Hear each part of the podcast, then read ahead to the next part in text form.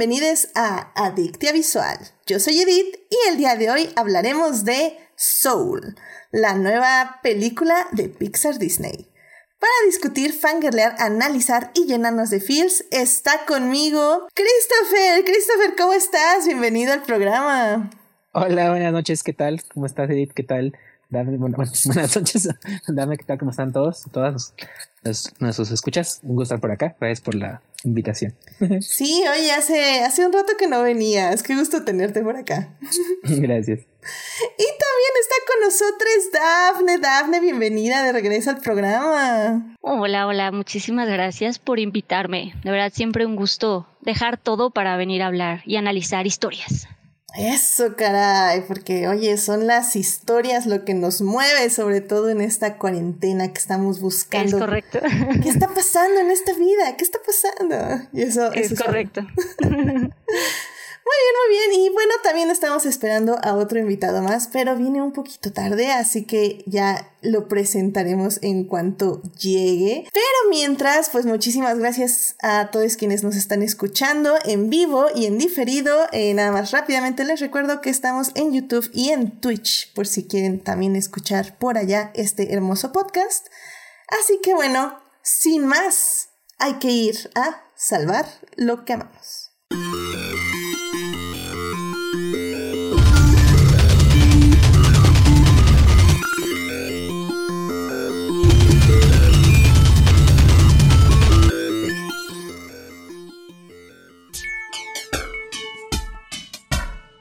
Pues ya estamos aquí para salvar lo que amamos. Dafne, ¿qué te gustaría compartir con nuestro público? Pues yo eh, quisiera hablar y un poco eh, tomando lo que sucedió con Nad Campos. Eh, digo, para informar un poco, básicamente subió un video donde cuenta pues una historia que vivió de cuenta su historia de abuso, lo que vivió básicamente ella saliendo con amigos, tomó y pues mientras ella estaba muy tomada, pues abusaron de ella, ¿no? Y subió este video hablando al respecto y compartiendo su experiencia. Y yo como ligando esto a este lado cinematográfico y a la narrativa y a las historias, quiero, de nuevo aprovechando ese mismo tema, hablar de, es una película que se llama Promising Young Woman, eh, que sería como prometedora y joven mujer. Esta la dirige Emerald Fennell. Y básicamente, digo, si nos gusta o no la historia o el final o lo que pueda parecer la, la historia o la peli en sí, creo que lo interesante y creo que lo importante o lo que yo rescato de, de la peli es que aborda el, eh, aborda el tema de, pues sí, del abuso de una forma em, que creo que lo ilustra muy bien, que em, mientras la protagonista va explicando esto de una forma más como experimental y física y va haciendo que la gente se dé cuenta de cosas, creo que al mismo tiempo el público lo va, lo va viendo y también lo va entendiendo, o sea, creo que es una historia, una peli que creo que ilustra muy bien el tema y creo que vale, o sea, vale la pena. De nuevo, sí, a lo mejor no tanto por el final o la historia, la, la, peli en sí, creo que por el tema y la discusión que puede generar, porque tiene muchas escenas que, que se pueden analizar y que pueden mm, generar conversación. Y creo que eso es bastante importante. Sí, tal vez, sabes, yo. O sea, creo que no sé si lo mencionamos en programas pasados, pero tal vez o sea, yo no, no, es que no recomiende la película, creo que es una película muy interesante, tanto estéticamente como narrativamente, pero sí creo que tengo que lanzar el trigger warning a todas las personas que la quieran ver, eh, pensando que la película como que se vende, o al menos y no digo que se venden los trailers, porque acuérdense que hashtag no vean trailers. Em, se venden los primeros como 20, 30 minutos de la película y yo creo que hasta la hora todavía se vende así. Eh, como una película de venganza y una película de satisfacción vengativa, por decirlo de alguna forma. Eh, al menos fue lo que yo sentí y eso no es la película. O sea, la película va, o sea, sin tratar como de hacer spoilers, pero o sea, la película va a buscar retratar de una manera real tal vez, mm, tal vez hasta podemos decir fiel a la realidad, una situación de, de, venganza de abusos. Y, y, creo que puedo decir que hasta es hasta trágica en muchos aspectos. Entonces, si, si ustedes son de las personas que van buscando una historia de venganza, como, no sé, también por ejemplo vi la película de Ready or Not, que literalmente ah, es, una peli donde está increíble, está súper divertida, no me lo esperaba para nada y es muy satisfactorio el final en ese aspecto, en el aspecto de venganza.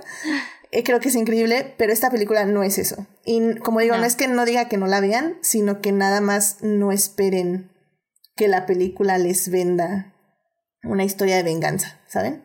Mm. No, y, lo que digo, ¿no? Creo que lo importante es el, el tema que, que aborda. Exacto, sí, completamente de acuerdo. Muy bien, pues muchísimas gracias, Afne, por traernos esta película a, a, este Salvando lo que amamos. Christopher, ¿qué te gustaría compartir con nosotros este programa? Bueno, eh, como todos ustedes saben, y si no lo saben, es porque no sé qué estaban haciendo la semana pasada.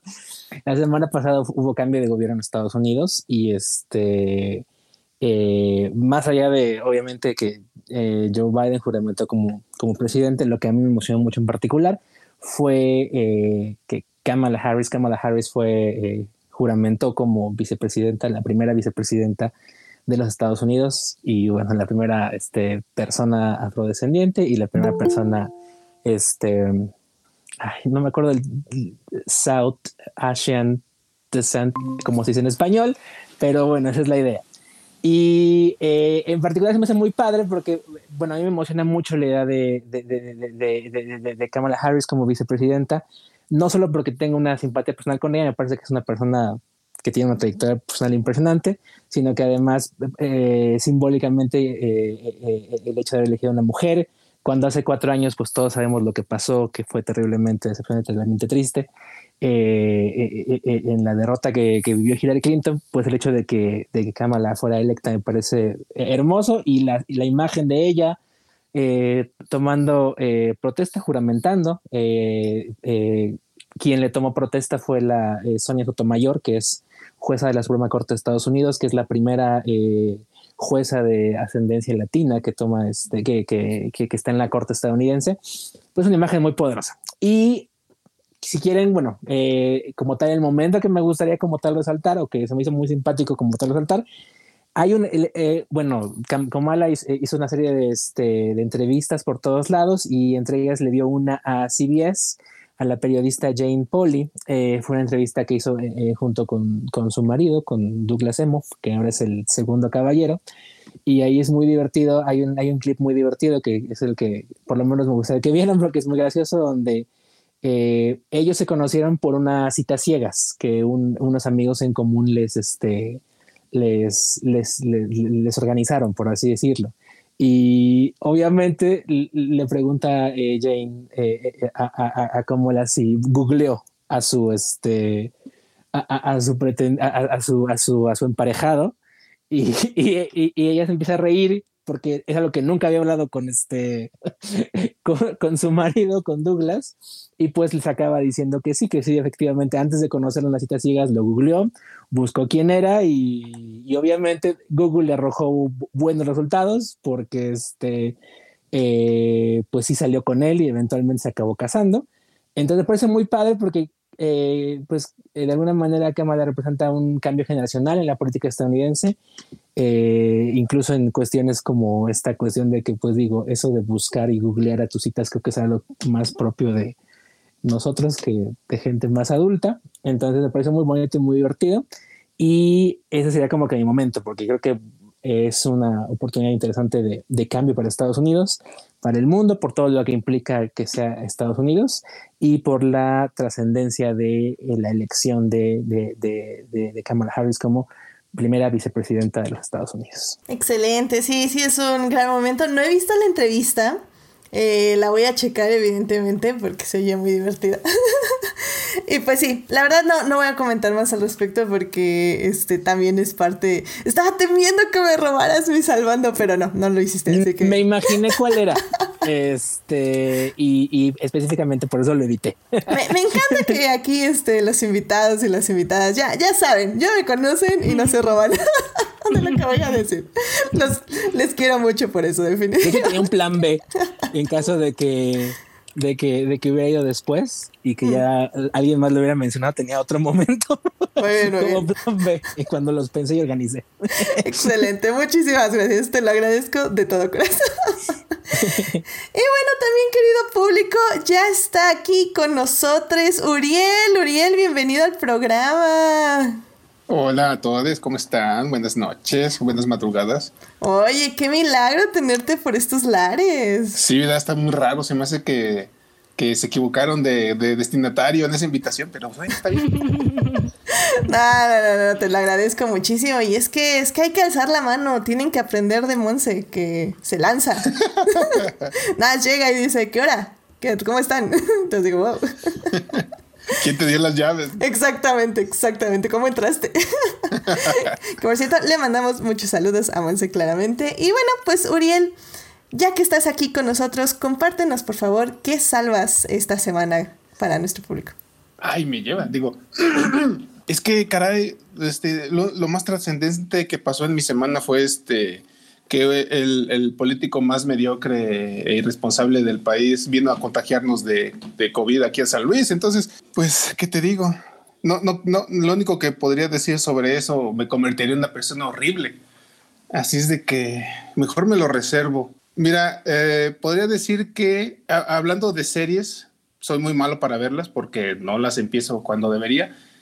Y empecé a ver, fíjate, un par de series que ya están muy avanzadas pero justamente recientemente tuvieron nueva temporada. Entonces yo apenas estoy viendo Cobra Kai. Ah, qué cosa tan fascinantemente divertida, ¿eh? Y me hizo recordar tu podcast, fíjate, que fue hace un año, dos años. Dos años, probablemente, sí. Sí, y, justo me acordé mucho de tu frase de que eh, uno de los enemigos en, o, o, con, em, contrapartes de, este, de la temporada era el machismo tóxico. Híjole, es que este cuate Johnny es un trompista y, lo, más divertido es que lo humillan por todo lo que hace, ¿no? O sea, le tira un piropo a una muchacha en la calle y le dice, ay, este mono, este guacala.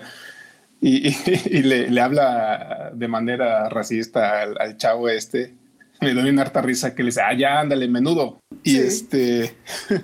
Y, pues no, o sea, se me figura un tipo Mero Simpson, ¿no? O sea, todo le sale mal, o sea y, siempre este, termina este, pagando los platos rotos. De, y, lo bueno, lo bonito del, de ese momento, o sea, yo apenas voy en la primera temporada, pero ya llevo como ocho episodios y está padre, ¿no? Porque poquito a poquito va aprendiendo sus lecciones, muy a regañadientes si tú quieres. Pero, por ejemplo, el último capítulo que vi fue cuando recobra la licencia para, para que su dojo entre al torneo. Y está bonito, ¿no? Porque está ahí el Daniel San todo iracundo porque no quiere que le regresen el, el permiso y se aventa su speech ahí bonito, ¿no? De que no, que estos pobres niños son unos perdedores, pero me necesitan y, y, yo también le he sentido a mi vida enseñándoles y que no sé qué. Entonces, ah, mira, está, está simpático.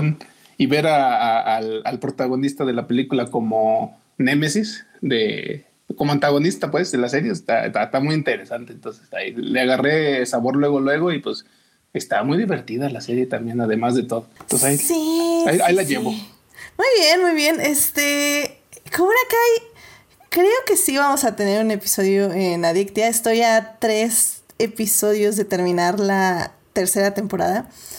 Y, y tengo miedo, pero a la vez me interesa. Entonces, es una buena serie, véanla. Creo que tiene cosas que decir. No sé si, y, creo que es lo que me preocupa, lo que me da miedo, que las cosas que quiere decir, no sé si sabe que las quiere decir o que nada le están saliendo por chiripa. Eh, eso es lo que me da miedo. Pero, pero es una serie interesante y creo que en esta tercera temporada Netflix les dio el cheque en blanco y lo aprovecharon bastante bien, sinceramente. Así que... Pues cruzaron el, el charco, ¿no? ¿Viajaron? Sí, viajaron a Japón, a Japón. China. Entonces, va a estar, está, estuvo padre, estuvo padre. Em, así que vean Cobra Kai, claro que sí. Eh, está en Netflix las tres primeras temporadas y probablemente en unas semanas la estaremos discutiendo por aquí con todo y controversias porque es una serie complicada. Muy bien, muy bien. Pues muchísimas gracias por compartir esto con nosotros. Y bueno, pues ya para cerrar esta hermosa sección, eh, a mí me gustaría complementar un poco lo que estaba hablando Chris de, de la inauguración, de la toma de posesión de Biden. Eh, para mí, lo más importante y lo más interesante eh, fue este poema que narró Amanda Gorman. Estuvo bien bonito, la verdad es que mientras lo decía yo estaba poniendo súper atención para captar todas las palabras y, y me pareció, wow, o sea, me pareció justamente este como, es que no, eh, iba a decir algo así como, me pareció como este grito generacional, que tal vez no es un grito, pero sí es una, una llamada, una llamada a, a mantenerse despiertes eh, sobre todo lo que sucede a nuestro alrededor.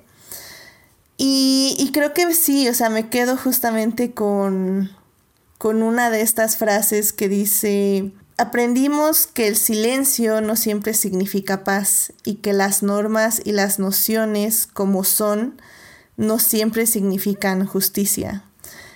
Y, el, y sin embargo, el amanecer es nuestro.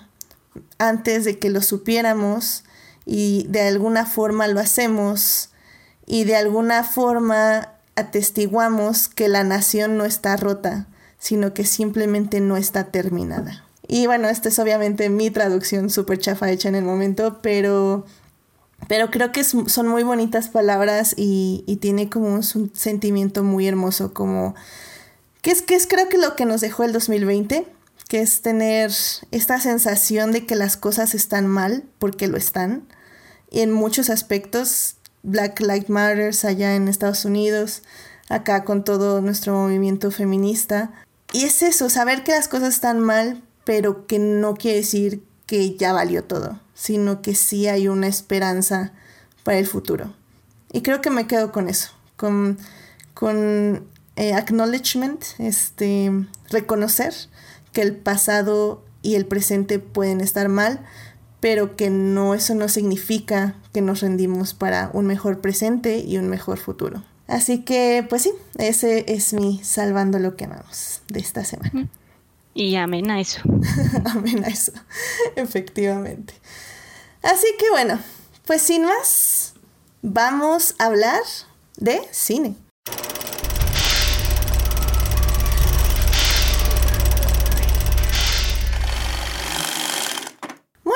Este 25 Sí, este pasado 25 de diciembre se estrenó la película Soul, esta película animada del estudio Pixar Disney, dirigida por Pete Doctor. Y bueno, eh, esta película cuenta con las voces de Jamie Foxx, Tina Fey, Graham Norton, entre muchas otras voces.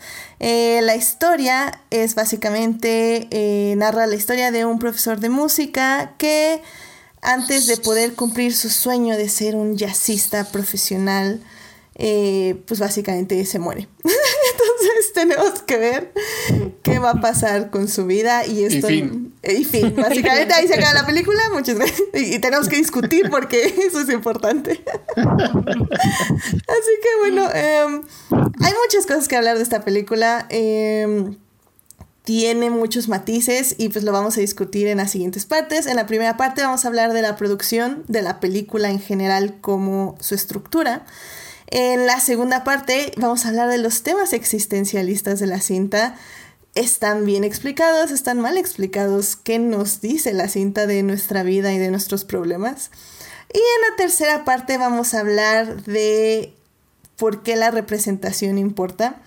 Y vamos a ver aquí qué, qué está pasando con Disney y qué está pasando ahí con Pixar. Está muy interesante, así que quédense. Así que bueno, sin más, vamos a la primera parte. It is not a donut hole, but a smaller donut with its own hole. And our donut is not a hole at all. Muy bien, pues ya estamos aquí en la primera parte del programa donde vamos a hablar de Soul, esta película animada de Disney Pixar que pues básicamente fue súper mega aclamada en la crítica. Bueno, no súper mega aclamada, creo que sí tuvo alguna división, Pero en general, la, el, el veredicto en Twitter era, si no te gustó, no tienes alma. Lo cual es un poco, este, irónico por el título de la cinta. Y, y creo que es adecuado, ¿eh? Eh, va, va- va a haber, va a haber, va a haber controversia, va a haber controversia, no lo niego, no lo niego. Eh, ha- ha- hablo, hablo por mí. Muy bien, muy bien. Así que, pues bueno, a ver, Uriel, cuéntanos, ¿tú qué es? ¿Te, te gustó la cinta en sí? O sea, ¿te gustó cómo, cómo fue contada? Deja, dejando a un lado lo que obviamente ya vamos a, a tener de los problemas existenciales, pero más que nada, ¿te esperabas esta cinta, la manera en que la contaron y su estructura? O sea, como estas tres partes y etc. Mm, pues mira, en realidad, este, curiosamente, casi no vi trailers de esta película. Eso, hashtag no vean trailers. Entonces, eh, solo vi creo que el primero o el segundo, donde pues mm, te platica muy por encimita de qué se trata, ¿no? Y, y- y justo fue, se me hizo curioso, ¿no? O sea, que, o sea, obviamente te planteaban de que el pobre cuate se iba a morir, pero no sabía a qué altura, ¿no? Yo pensé que iba a ser como que el punto, este, como a la mitad, ¿no? O sea, iban a mostrarte tu vida con más detalle. Y luego ya se te. El pobre se moría y todo el resto de la película pensé que iba a ser en el más allá. Y no, sopas. O sea, se muere a los cinco minutos y luego te vas para allá y luego te regresas. Entonces, sí, la verdad me sorprendió eh, la manera en que se estructuró. No pensé que el mensaje fuera tan poderoso, la verdad, aunque todo el mundo lo decía, ¿no? Básicamente eh, es lo primero que veías en las reseñas, que es un mensaje muy poderoso y muy profundo y bla, bla, bla. Pues sí, o sea, me cayó un poquito de sorpresa cómo estuvo me golpeó de maneras que no creí posibles. Me hizo darme cuenta de que mi vida es un asco. Digo, perdón, que, que, que, no, que, bueno, básicamente. Y este, y pues sí, o sea, básicamente te puedo decir en resumen que me sorprendió. No sé si para bien o para mal, pero me sorprendió. Y, este, y pues básicamente es, es, lo que te podría decir en un inicio, ¿no? O sea, sí, es, es, es, es podríamos decir que es fuerte en cierto modo. Y, y pues la verdad, si, si, tuviera que decir algo bueno de la película es que el humor es bien padre. yo, yo tengo una pregunta en específica para ti, eh, ya que tienes una sobrina pequeña o de edad joven, muy joven. este, ¿Vio esta película? ¿Le gustó? Fíjate que la empezó a ver, pero bueno, tiene cinco años mi sobrina. Entonces, este, de repente se distrae, ¿no? Pero fíjate que justo la parte inicial, que es yo creo que la que podría haberla, este, aburrido, pues no, ¿eh? O sea, la verdad no, no, no me puse a platicar con ella, ¿no? Ni nada de, al respecto de cómo la había sentido, pero le iba gustando. Y como, bueno, yo creo que ayudó y que fue muy, muy cortito, ¿no? La escena inicial. Este, ya cuando ves a los fantasmitas, dice ella, este, pues ya es cuando se pone más como para niños, ¿no? Más visual, más, más simpaticón. Y pues sí le iba gustando. Nada más que de repente, pues ya dijo, bueno, ya, me voy a ir a jugar. Pero en, en, ese caso en particular de mi sobrina no es que no es le haya hartado, sino que, que, así es, ¿no? Claro. no puede poner atención tanto tiempo en un lugar, pero justo el otro día me dijo, me, me, me chismeó mi hermana que ya estaba esperando acabarla de ver conmigo, ¿no? Entonces dije, ah, ok, entonces si le interesó y si la quiere ver completa, entonces, pues, ¿eh? Ok, ok, mira, qué, qué interesante, qué interesante. Muy bien, no, nos tienes que platicar que, cuál es su conclusión del final. Uh, okay. Me interesa, me interesa. Este, y bueno, pues porque evidentemente creo que una de las partes más padres de Pixar, y lo ha sido desde siempre, es justamente la innovación en animación. Y, creo, no sé tú, Dafne, qué pienses, pero creo que ya aquí, pues ya, o sea, esto lo hacen con los ojos cerrados. Bueno, parece ser, ¿no? Sí, y justo eso, la, la animación en esta película es lo que es está muy bonita, está, lo que dice, ya se la saben, ¿no? Ya todo lo tienen en cuanto a animación y se ve, sí se ve que, que tienen esa parte. Y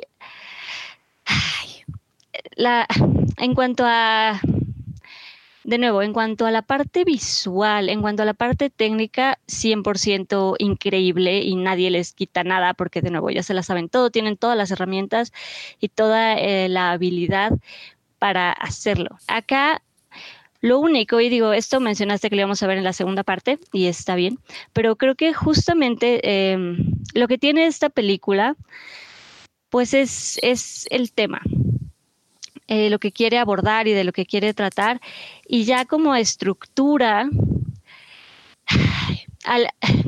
bueno, es que sí, esto ya lo hablaremos en la segunda parte, pero en cuanto a estructura, trataré nada más de hablar de eso. Creo que eh, sí tiene cosas que y de nuevo, esta es una percepción totalmente, o sea, mía, en, mi experiencia y en lo que a mí me dejó y sentí de, la peli. Pero em, creo que sí hay ciertas fallas en cuanto a la estructura. De nuevo, esto es en mi opinión, en mi forma de sentirla y de verla, de vivirla y de experimentarla. Sin miedo, Dafne, ya, sin miedo. Pero, pero sí, creo que tiene ciertas fallas en cuanto a la estructura, porque también si algo, de nuevo, no todos, pero sí hay gente que me ha dicho como mm, está padre, pero fíjate que no lloré o no, no me llegó o no. Y creo que el, lo, la falla o una de las fallas que yo sentí más grande justamente es la estructura que tiene la peli. Y de nuevo es porque abordaron un tema muy complicado y eso ya lo hablaremos en la segunda parte, pero eh, el personaje principal, justamente creo que por el hecho de que, como en cualquier otra narración, como en cualquier otra historia, ya que inicia presentándote los defectos del personaje y lo que tiene que cambiar en el personaje y de lo que tiene que aprender y modificar el personaje, eh, justo al principio estamos conociendo todos esos defectos y toda esta situación del, que vive el personaje y apenas lo estás conociendo, apenas como que quieres conocer otro lado del personaje y, muere. Entonces, al morir, eh, uno te, bueno, no sé si cortan la empatía, pero justo como muere y no hay un cambio realmente rápido en, el protagonista, o sea, realmente vemos un cambio en Joe hasta el final. Y creo que eh, no genera, bueno, al menos de nuevo, al menos en mí, no logró generar eh, esa empatía que creo que buscaban generar. No, tuve como muchas situaciones con el personaje, el hecho de que, eh, de nuevo, al principio, no, este, no quiere estar en el, no quiere ir al más allá. Y desde ahí yo me empecé a preguntar, bueno, a ver, pues nadie, ¿no? Nadie quiere ir al, o sea, o bueno, habrá un par de almas a lo mejor que estén siendo transportadas al más allá, que digan, sí, ya está chido, no pasa nada. Pero sí dudé, dije, bueno, ¿será que, solo esa alma y solo esa persona se rehusará y dirá, no, no quiero morir y yo no quiero ir al más allá ni madres? Porque digo, desde ahí, ¿no? Como que dije, bueno, no sé si sea la única alma, pero va, está bien. Eh, se revela y luego como esta parte de, como de alguna forma de capricho o, berrinche por querer regresar a la tierra y no importa quitarle su oportunidad o su alma o su pase a vivir a otra alma, no importa, yo quiero regresar. ¿Sabes? Como ese lado del personaje personalmente no me, no me terminó de convencer. Pero entonces, de nuevo, mm. creo que el, el, problema o las fallas de la peli son, creo que sí, mayormente estructurales. Mira, que yo comparto mucho tu sentimiento. Em, y ahorita seguramente Chris tendrá un gran argumento para refutarnos. Pero a mí mi problema, mi problema realmente con la película, ya viéndola de nuevo, la volví a ver eh, hoy, así como de fondo. Y creo que a mí lo que no me gusta no es tanto Joe que se quede estancado en este deseo de regresar a la vida, Creo que, creo que esa falla que tú le viste de que ah, pues la única alma, o sea, realmente nadie nunca en la vida les había hecho eso, o sea, sí está muy raro. Creo, comparto ese sentimiento, pero ok, vamos a dárselo a la película, no hay ningún problema. Eh, mi problema es que justamente cuando vaya al más allá, la película se divide en dos protagonistas, que es el alma 22 y Joe. Y creo que para mí el problema estructural de la cinta radica en que no hay un buen balance entre ambas historias. Joe se queda eh, estancado eh, con una sola personalidad y un solo deseo, literalmente tres cuartos de la película o más. y la persona que va cambiando o el alma que va cambiando es eh, 22. Que, y al final del día está bien, pero entonces, ¿por qué nos metiste a otro personaje si nuestro personaje principal realmente iba a ser 22, efectivamente? ¿Tú, ¿Tú cómo lo viste, Chris? Ah, bueno. Ah, perdón, vas a... No, sí, sí, sí, perdón, perdón. ¿Lo dices porque es negro? Eso, eso lo tocaremos en la tercera parte, efectivamente. Pero tú qué dices, Chris? No, eh, Dafne, si quieres, di lo que haces así para que no luego se olviden ese tipo de. este, no, no, justo nada más iba a agregar rápidamente que como estructura también nada más sentí que de repente metieron elementos que sí se llegan a sentir un poco forzados para que la historia funcionara. ¿No? Como para que tratar de que se pudiera llevar a cabo este ir y venir de la Tierra y de, eh, ¿no? del, mundo, de la Tierra al, más allá o, al, como al gran antes.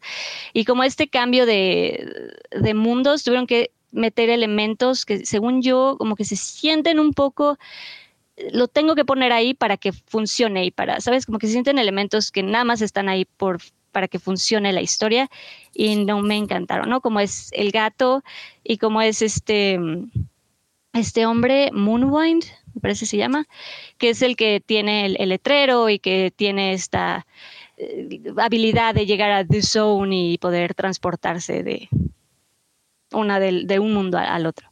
Entonces, no sé, como detalles así, de, nuevo, en estructura que, que, a mí me parecen un poco forzados, nada más. Muy bien, muy bien. Pues vas, Chris. Bueno, eh, retomando lo que, lo que preguntaste al principio, eh, yo también me pasó como, como bote. Yo no pensé que fuéramos a regresar a la, a la, a la, a la Tierra. Eh, yo pensé, porque pues, así fue la estructura de Pete Doctor en, este, en Intensamente, que toda la película iba a suceder en el más allá en el, en el gran, el gran, el gran, el gran después y que íbamos a ir como de, o sea, de mundito en mundito, ¿no? Y cuando fueron a la zona y cosas por eso, le dije, ah, pues se van a quedar aquí. Entonces, a mí sí me sorprendió un poco este, cuando regresaron a, la Tierra. Entendí por qué había un gato en la publicidad, porque hasta entonces no había, lo había visto y había dicho, ah, mira qué bonito gato está en los pósters, pero no había entendido cuál era su función. Es que el gato, es que el gato. Pero ya, o sea, eh, bueno, y bueno, antes de que, porque si no se va a perder y no lo voy a, no lo voy a decir, eh, a mí me gustó mucho y creo que es algo que también tiene, eh, es una fortaleza de Pixar, pero también específicamente de, del equipo creativo de esta película, la manera en la cual logran trasladar o traducir conceptos abstractos eh, a mundos eh, físicos, ¿no? Como es el, digo, el gran después no lo vemos realmente porque lo que vemos es la escalera hacia, hacia el más allá o hacia lo que sea que es la luz blanca esa, pero la manera en la cual ellos estructuran el, el gran antes, eh, toda esta idea de los Jerrys y los Terrys me parece fantástica. Soy muy fan de Jerry y soy muy fan de Terry, a pesar de que todo el mundo lo patea porque es latoso o latosa, no sé, la tose. Este es muy simpático. Este, bueno, los Jerrys son muchos personajes, pero todos los Jerrys y, Terry, la labor que hacen, cómo estructuran todo este, eh, toda esta manera en la cual las emociones, yo digo, las almas, perdón, ganan este o encuentran o les asignan sus, este, sus características emocionales y, toda esta cuestión del programa de, inspiradores o de guías este, que inspiran y cosas por el estilo y cómo inspiran a las almas a obtener la chispa de la vida y cosas por el estilo. Es un derroche creativo muy bonito y me parece muy divertido. Ya, ya, ya después cuando bajan a la Tierra, eh, sí creo como, como, como ustedes mencionan, que el personaje que tiene el mayor crecimiento es 22, eh, no tanto Joe, pero también creo que es porque tenían muy en claro eh, qué es lo que querían contar, que es, eh, es el, la búsqueda, y bueno, hablaremos en la segunda, en la segunda parte, ¿no? El, sobre el propósito de la vida si existe o no existe, cosas por el estilo. Entonces tenían como muy claro qué es lo que querían decir. El problema es que no, sabían cómo contarlo y eso es lo que van construyendo mientras, mientras este, estructuran la película. Y, y no sé, ahora es porque eh, apenas acabo de ver en, Disney Plus el, documental de Into the Unknown, cómo se hizo, la, cómo se hizo Frozen 2. Y, ahí uno se da cuenta de lo complicado que es hacer ese tipo de películas y de cómo van y vienen y cómo se siguen, que, es muy diferente al cine de acción viva que, que sí está más fijo a lo que grabaste y ya, ¿no? Y, y, el, y, la, y el cine animado no, el cine animado es mucho más cambiante y mucho más evolutivo y mucho más transformante a través de cómo se va este, produciendo. Ahí, pondremos un, un, paréntesis, creo que sería, depende de tu presupuesto. ¿no? Ah, bueno, sí, sí, porque sí, sí, sí. sí, En el caso de Pixar, Disney, que tiene Disney Pixar, este, pueden hacer lo que quieran. No existe el tope ahí. Sí, bueno, quién sabe, porque Día de Muertos creo que le hicieron con 20 millones de pesos y sus 20 años de producción y dicen que la película se mutó 80 veces. no la vean, no es buena película ese, es otro, ese es otro programa aparte, es, es muy interesante. Ay, invítame porque esa película la fiebre con todo mi corazón y salí bien decepcionado con todo mi corazón también. Sí, es que el pobre cine de animación en México es complicado. Pero, Pero bueno. Entonces, tienen como que todas estas mutaciones y creo que se van a lo largo de la película o se llegan a reflejar a lo largo de la película. Entonces, eh, a final de cuentas, creo que lo que acaba pasando es que el viaje de Joe acaba siendo mucho más presurizado al final en esta toma de conciencia de que a final de cuentas lo que ambos acaban aprendiendo es que aman la vida y hablaremos de eso en la segunda parte, de que aman la vida y de cómo la aman, pero sí es diferente cómo cada uno lo va, este, lo va entendiendo. Y yo la justificación que de alguna manera le daría es que Joe es una persona cuya vida está eh, completamente estancada eh, porque toda su vida estuvo con un objetivo fijo que era convertirse en una estrella importante y eh, el hecho de que fallezca antes de que lo consiga se vuelve como que una obsesión única la que lo mueve. Y ese yo creo que es como que el, el hecho de por qué el personaje no va cambiando hasta que tiene su, su momento de elección, donde, tiene donde alcanza ese momento que no tiempo pidió y ya luego pues pasa lo que conocemos en el tercer acto, ¿no? Y, en, y 22 es todo lo contrario. 22 también es un personaje estancado, pero porque es un personaje estancado en zona de confort.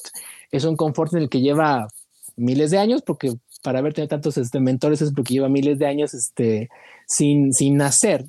Y esa es la razón yo creo por la cual eh, el crecimiento de ambos es dispar en cuanto a qué cosas les pasan en la película, aunque ambos al final llegan al mismo punto, que es el punto como tal de, la película.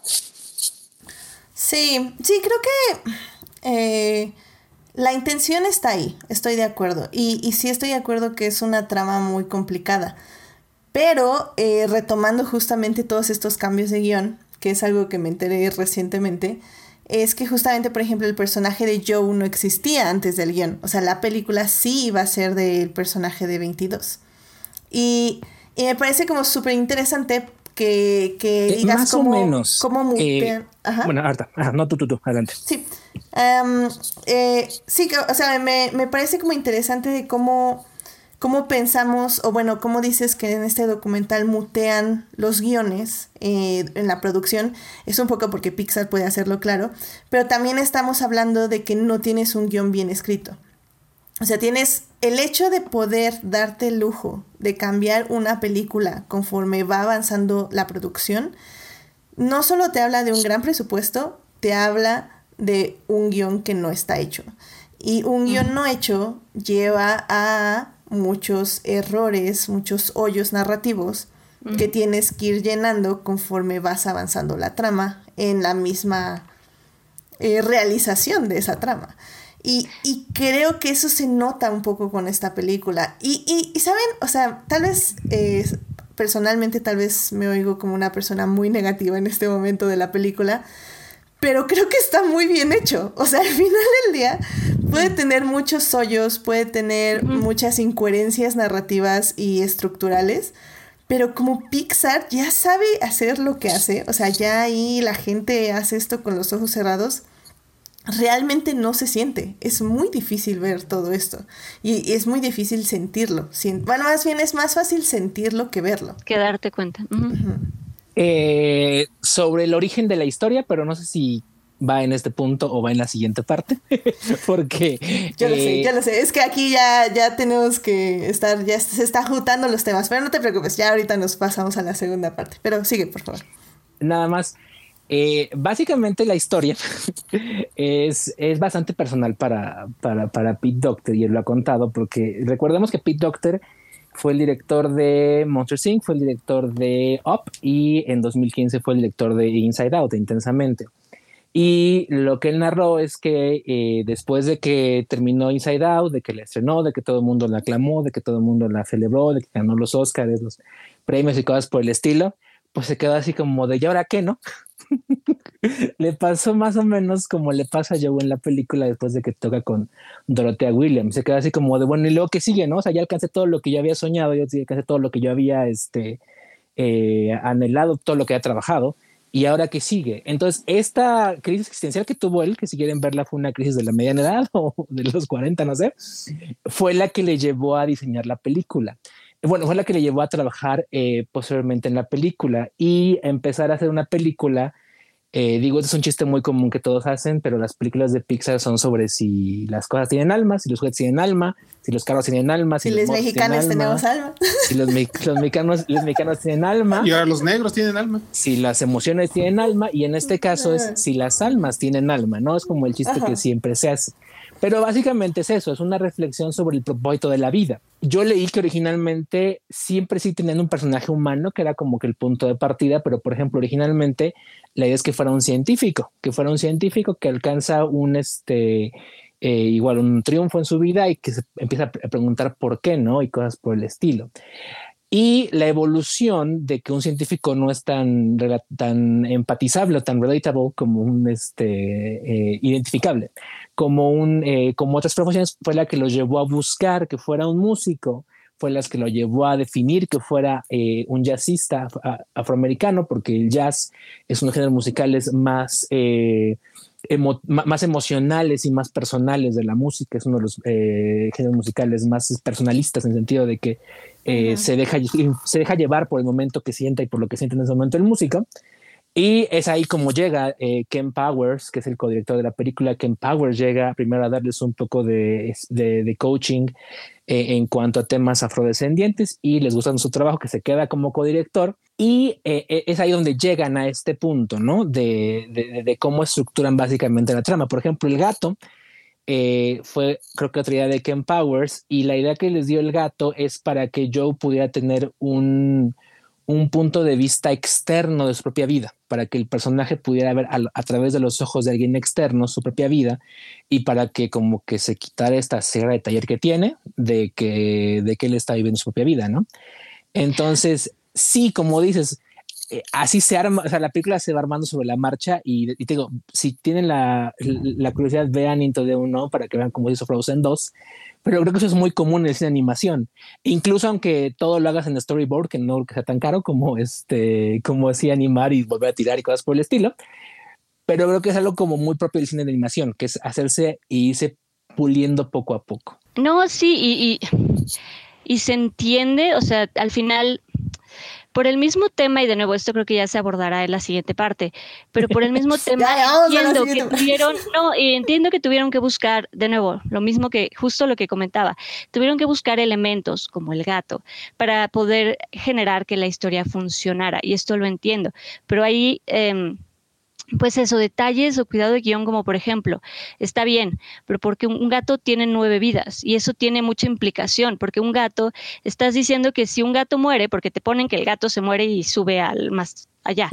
Sí. Entonces me estás diciendo que cada que una de las pierde una de sus vidas, un alma nueva llega a lo, ¿sabes? O sea, como que el hecho de que hayan escogido un gato que tiene nueve vidas, también eso tiene su implicación. De hecho, eso no se dice. Exacto. Yo me quedé pensando que se quedó todo el tiempo en la escalerita parado, rogándole a alguien que lo bajara. Sí, yo también. O sea, es, una interpretación, ¿no? Sí, sí, sí, sí, sí, Pero justo a eso voy, como, ¿qué me estás diciendo? Que el alma se quedó arriba mientras tomaban prestada el alma y luego regresó. ¿Sabes? Como detalles, detalles que yo entiendo que parcharon y se soluciona, no pasa nada. Pero ese tipo de detalles que, que se sienten como es una herramienta que necesito para que esto jale y para que esto funcione. cabos sueltos, ¿no?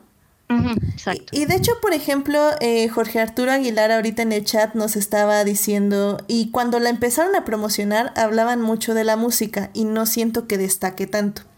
Eh, difiero un poquito con Jorge Arturo en el aspecto de que siento que sí destaca la música, pero porque el jazz destaca por sí mismo.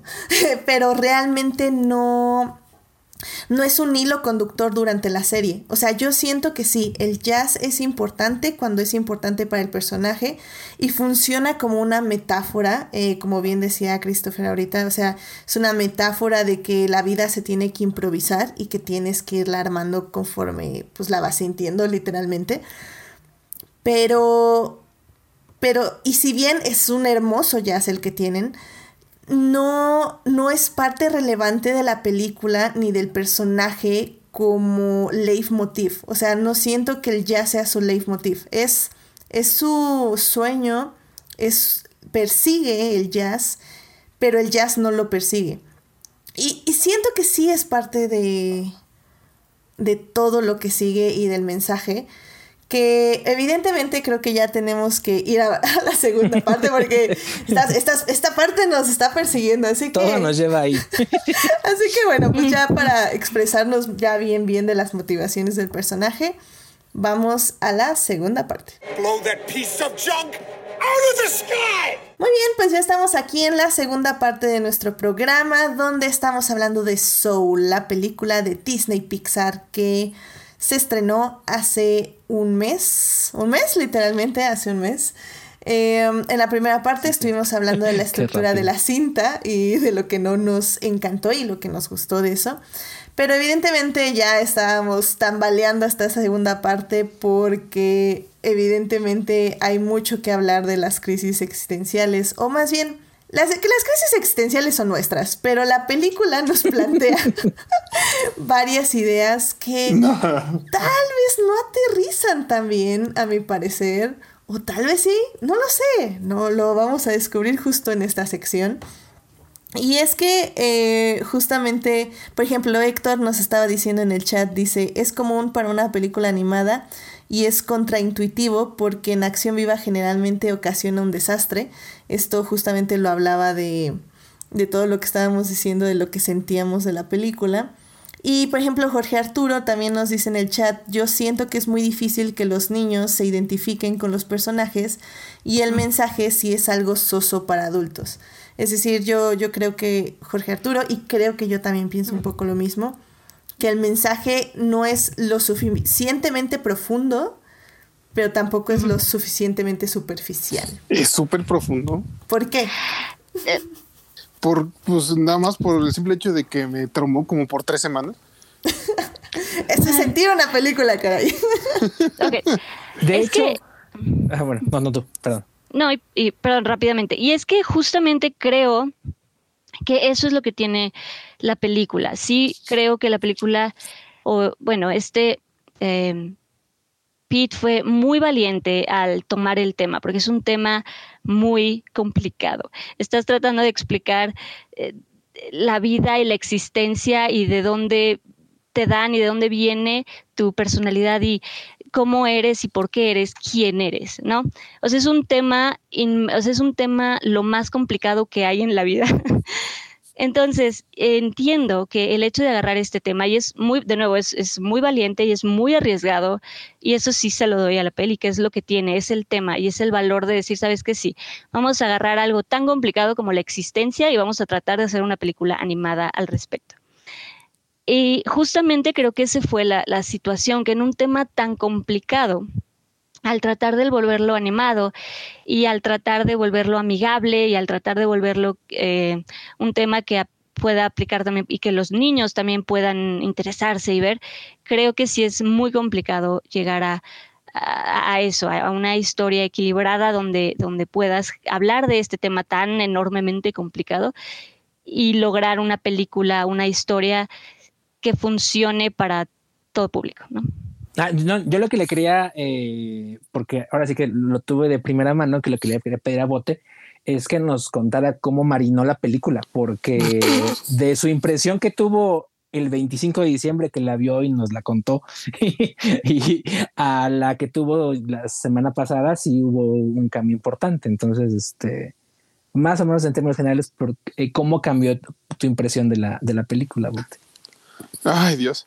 Este, o bueno, perdón, miren, este, lo, lo que he notado, y bueno, nos notamos más profundamente ahí en, cuando lo hablamos en, en Crónicas, porque leyendo opiniones de mucha gente, aparte de las nuestras, esta película tiene el, el don de sacarte los traumas este, y complejos que tienes, este, que no sabes que tenías, porque el mensaje, bueno, más que el mensaje, del tema, como bien mencionaban ahorita, es, es muy, muy complicado, ¿no? Es muy profundo. O sea, en sí la temática, ¿no? No, no hablando en sí de la película, sino, o sea, tal cual como, no, no sé si fue Daphne o Edith quien decía, pues básicamente es, está hablando del sentido de la vida, ¿no? Pues qué, qué más complicado que eso. Y es algo que yo incluso, o sea, bueno, me atrevo a decirlo este, ahorita, este, es algo que platiqué con profesionales de, de este, de la materia, porque eh, eh, es algo que no, no sé si esté correcto decir eso, ese término de contraintuitivo, o qué, término podríamos usar, porque, o sea, que tú como persona promedio vives este como con esa, esa, esa asignación, ¿no? De que tienes que tener un objetivo en tu vida, tienes que estudiar, tienes que trabajar, tienes que casarte, tienes que tener hijos. Y es tan propio de uno como persona que lo siente natural, ¿no? Y si llega alguien y te dice, oye, pero está bien, o sea, no tienes por qué tener toda tu vida planeada y no tienes por qué este, este, tener este un objetivo claro en tu vida. Está bien que vivas como quieras. Y te, o sea, yo literal, casi literal, te, me, puedo ver eh, la imagen de, de, mi cerebro haciendo corto, ¿no? O sea, no, eso no está bien. O sea, yo, yo necesito un objetivo, necesito este, eh, este, tener algo claro hacia dónde dirigirme, ¿no? O sea, literal te están quitando una carga de, de tus hombros abrumadora y tú dices, no, necesito esa carga. O sea, no, no está uno diseñado para eso, pues. Y pues a mí en lo personal me chocó, o sea, con, con tal de decirles de que Joe me cayó de la fregada, el desgraciado, o sea, lo odié. Lo, lo, odié porque, digo, o sea, regresemos a, a, a, lo que decía Edith, ¿no? O sea, lo, los tramos los tiene uno. Y este, yo, yo, yo no sé qué sería envidia, soy un ser envidioso, este, acomplejado, porque o sea, ves a un tipo con un talento asombroso y que al final eso no lo llena, dices, ay, vete al quiote, ¿no? O sea, yo, yo que no tengo nada y no puedo ni... Y, y, con eso tengo que sobrevivir y tú que tienes un talento y no te llena, ay, vete al chorro. ok, ok. Eh, es interesante, creo que eso hay que hablarlo en terapia. ah, no es cierto. O sea, al final, bueno, no, sí es cierto. Todo hay que hablarlo en terapia. A eso me refería con profesionales. Sí, sí, sí, efectivamente. Está bien. Así lo hizo. Hay, hay, hay momentos que un podcast no es suficiente y hay que ir con profesionales, definitivamente. Y, y, y qué curioso que, que haya sentido eso, porque creo que la película justamente te explica eso, ¿no? Que, o sea, la película obviamente tiene que ponerle un don a su protagonista. Creo que no sería Pixar, no sería Disney si eh, el personaje principal no tuviera, un, bueno, el que al menos pensamos al inicio que era el personaje principal, no tiene un don, no tiene algo extra. Pero creo que en ese creo que en ese sentido nos ayuda mucho tener a 22. Porque 22 es nosotros, es, eh, es las personas que buscan o que no saben cuál es su chispa y que no es tan evidente, o al menos ni para los ojos propios ni para los ojos de, de los demás. Y creo que por eso sí es muy importante su personaje en este tipo de mensaje. Porque yo creo que al menos tú, Oriel, por ejemplo, tal vez no tendrías que verte reflejado en Joe, sino más bien verte reflejado en 22. O sea, creo que eso sería más o menos. Y, justo fíjate, fue lo primero que me comentó nuestro buen amigo Falange. Dice, no, pues es que para ti está 22, o sea, es, el, es como que el, la, la contraparte, ¿no? Y, yo, y yo así de reflejo le decía, no, pues él está, o ella, perdón, él. Eh, ah, eso lo, lo, quiero comentar, sí es cierto, se me olvidó, pero ok, no importa, sigue, sigue. está bien. Eh, eh, este, este personaje está peor, ¿no? Porque está bien contento sin propósito y cuando le dicen que no lo tiene, se, se, se trauma, ¿no? Entonces, pues otra. Más bien como que estaba muy feliz de pensar que no tenía un propósito hasta que alguien le dijo, debes tener algo, debes tener algo. Y, justamente crea esta crisis.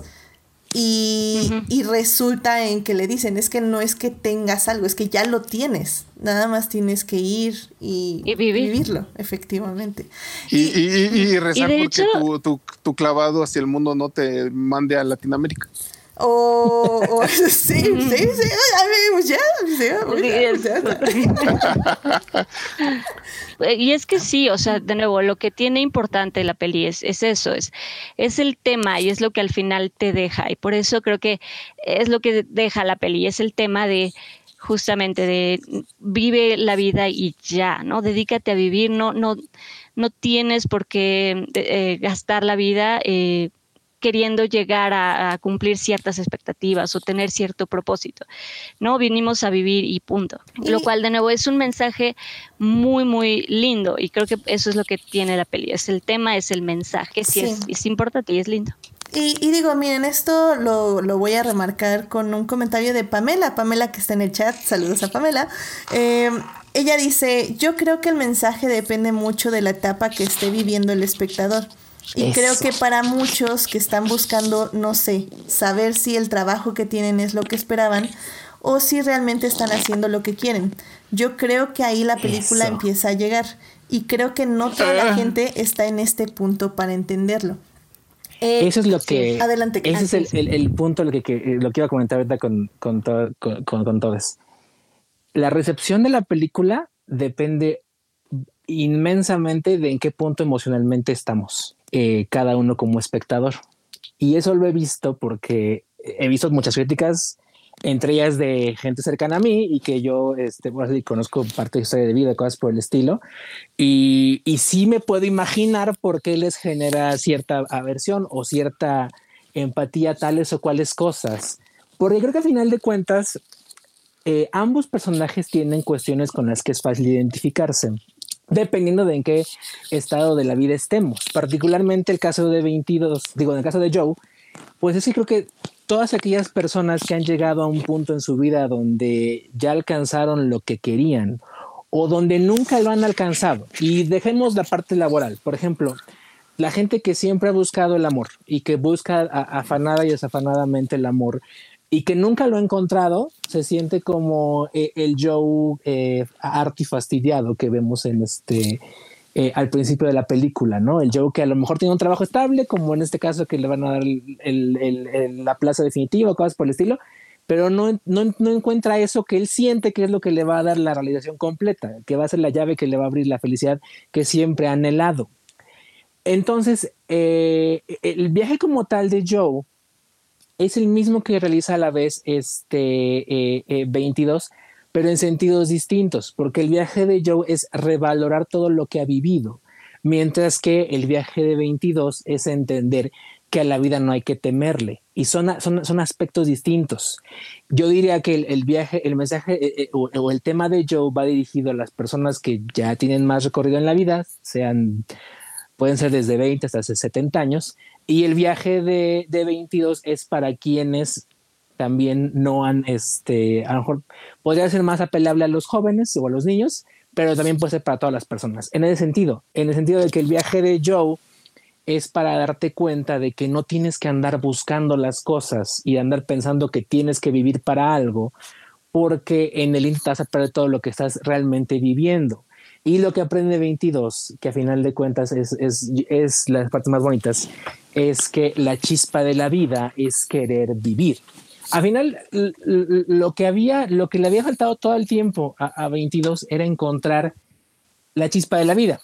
Y, y, la chispa de la vida, la película lo maneja muy bien, como eh, que todo el mundo piensa que es el propósito que además esto es algo que hace mucho sentido con la historia del estudio, porque todas las películas de Pixar, y aquí son de Bota hace rato mencionaba que son randianas, y sí es cierto, eh, muchas de las películas de Pixar hablan sobre el propósito, para qué eres y para qué existes, para qué eres un juguete y para qué existes si tienes o no tienes un, este, un niño a quien servirle, para qué eres un corredor de carreras, un autocorredor de carreras si tienes, si no tienes una carrera que competir, ¿no? Para que, y, así vas, para qué eres una emoción y para qué existe, si eres una emoción triste que nadie le gusta sentir, pero para qué estás ahí metida, ¿no? ¿Cuál es tu propósito en la vida? Y este parece el mensaje de toda la película a lo largo de, de, toda la, este, de todo su desarrollo, hasta que al final termina siendo como la gran, este, eh, como diríamos en la palabra del día, contraintuición de la, de la película, al revelar que el propósito no existe y que de hecho esa, esa parte me encanta, o sea, la parte en la que eh, Joe todavía, este, Joe Azul le pregunta a, a uno de los Jerrys, ¿cuál era el propósito de, de, de 22 y, y, Jerry se queda así como de propósito. Sí, su chispa. Ah, la chispa no es un propósito.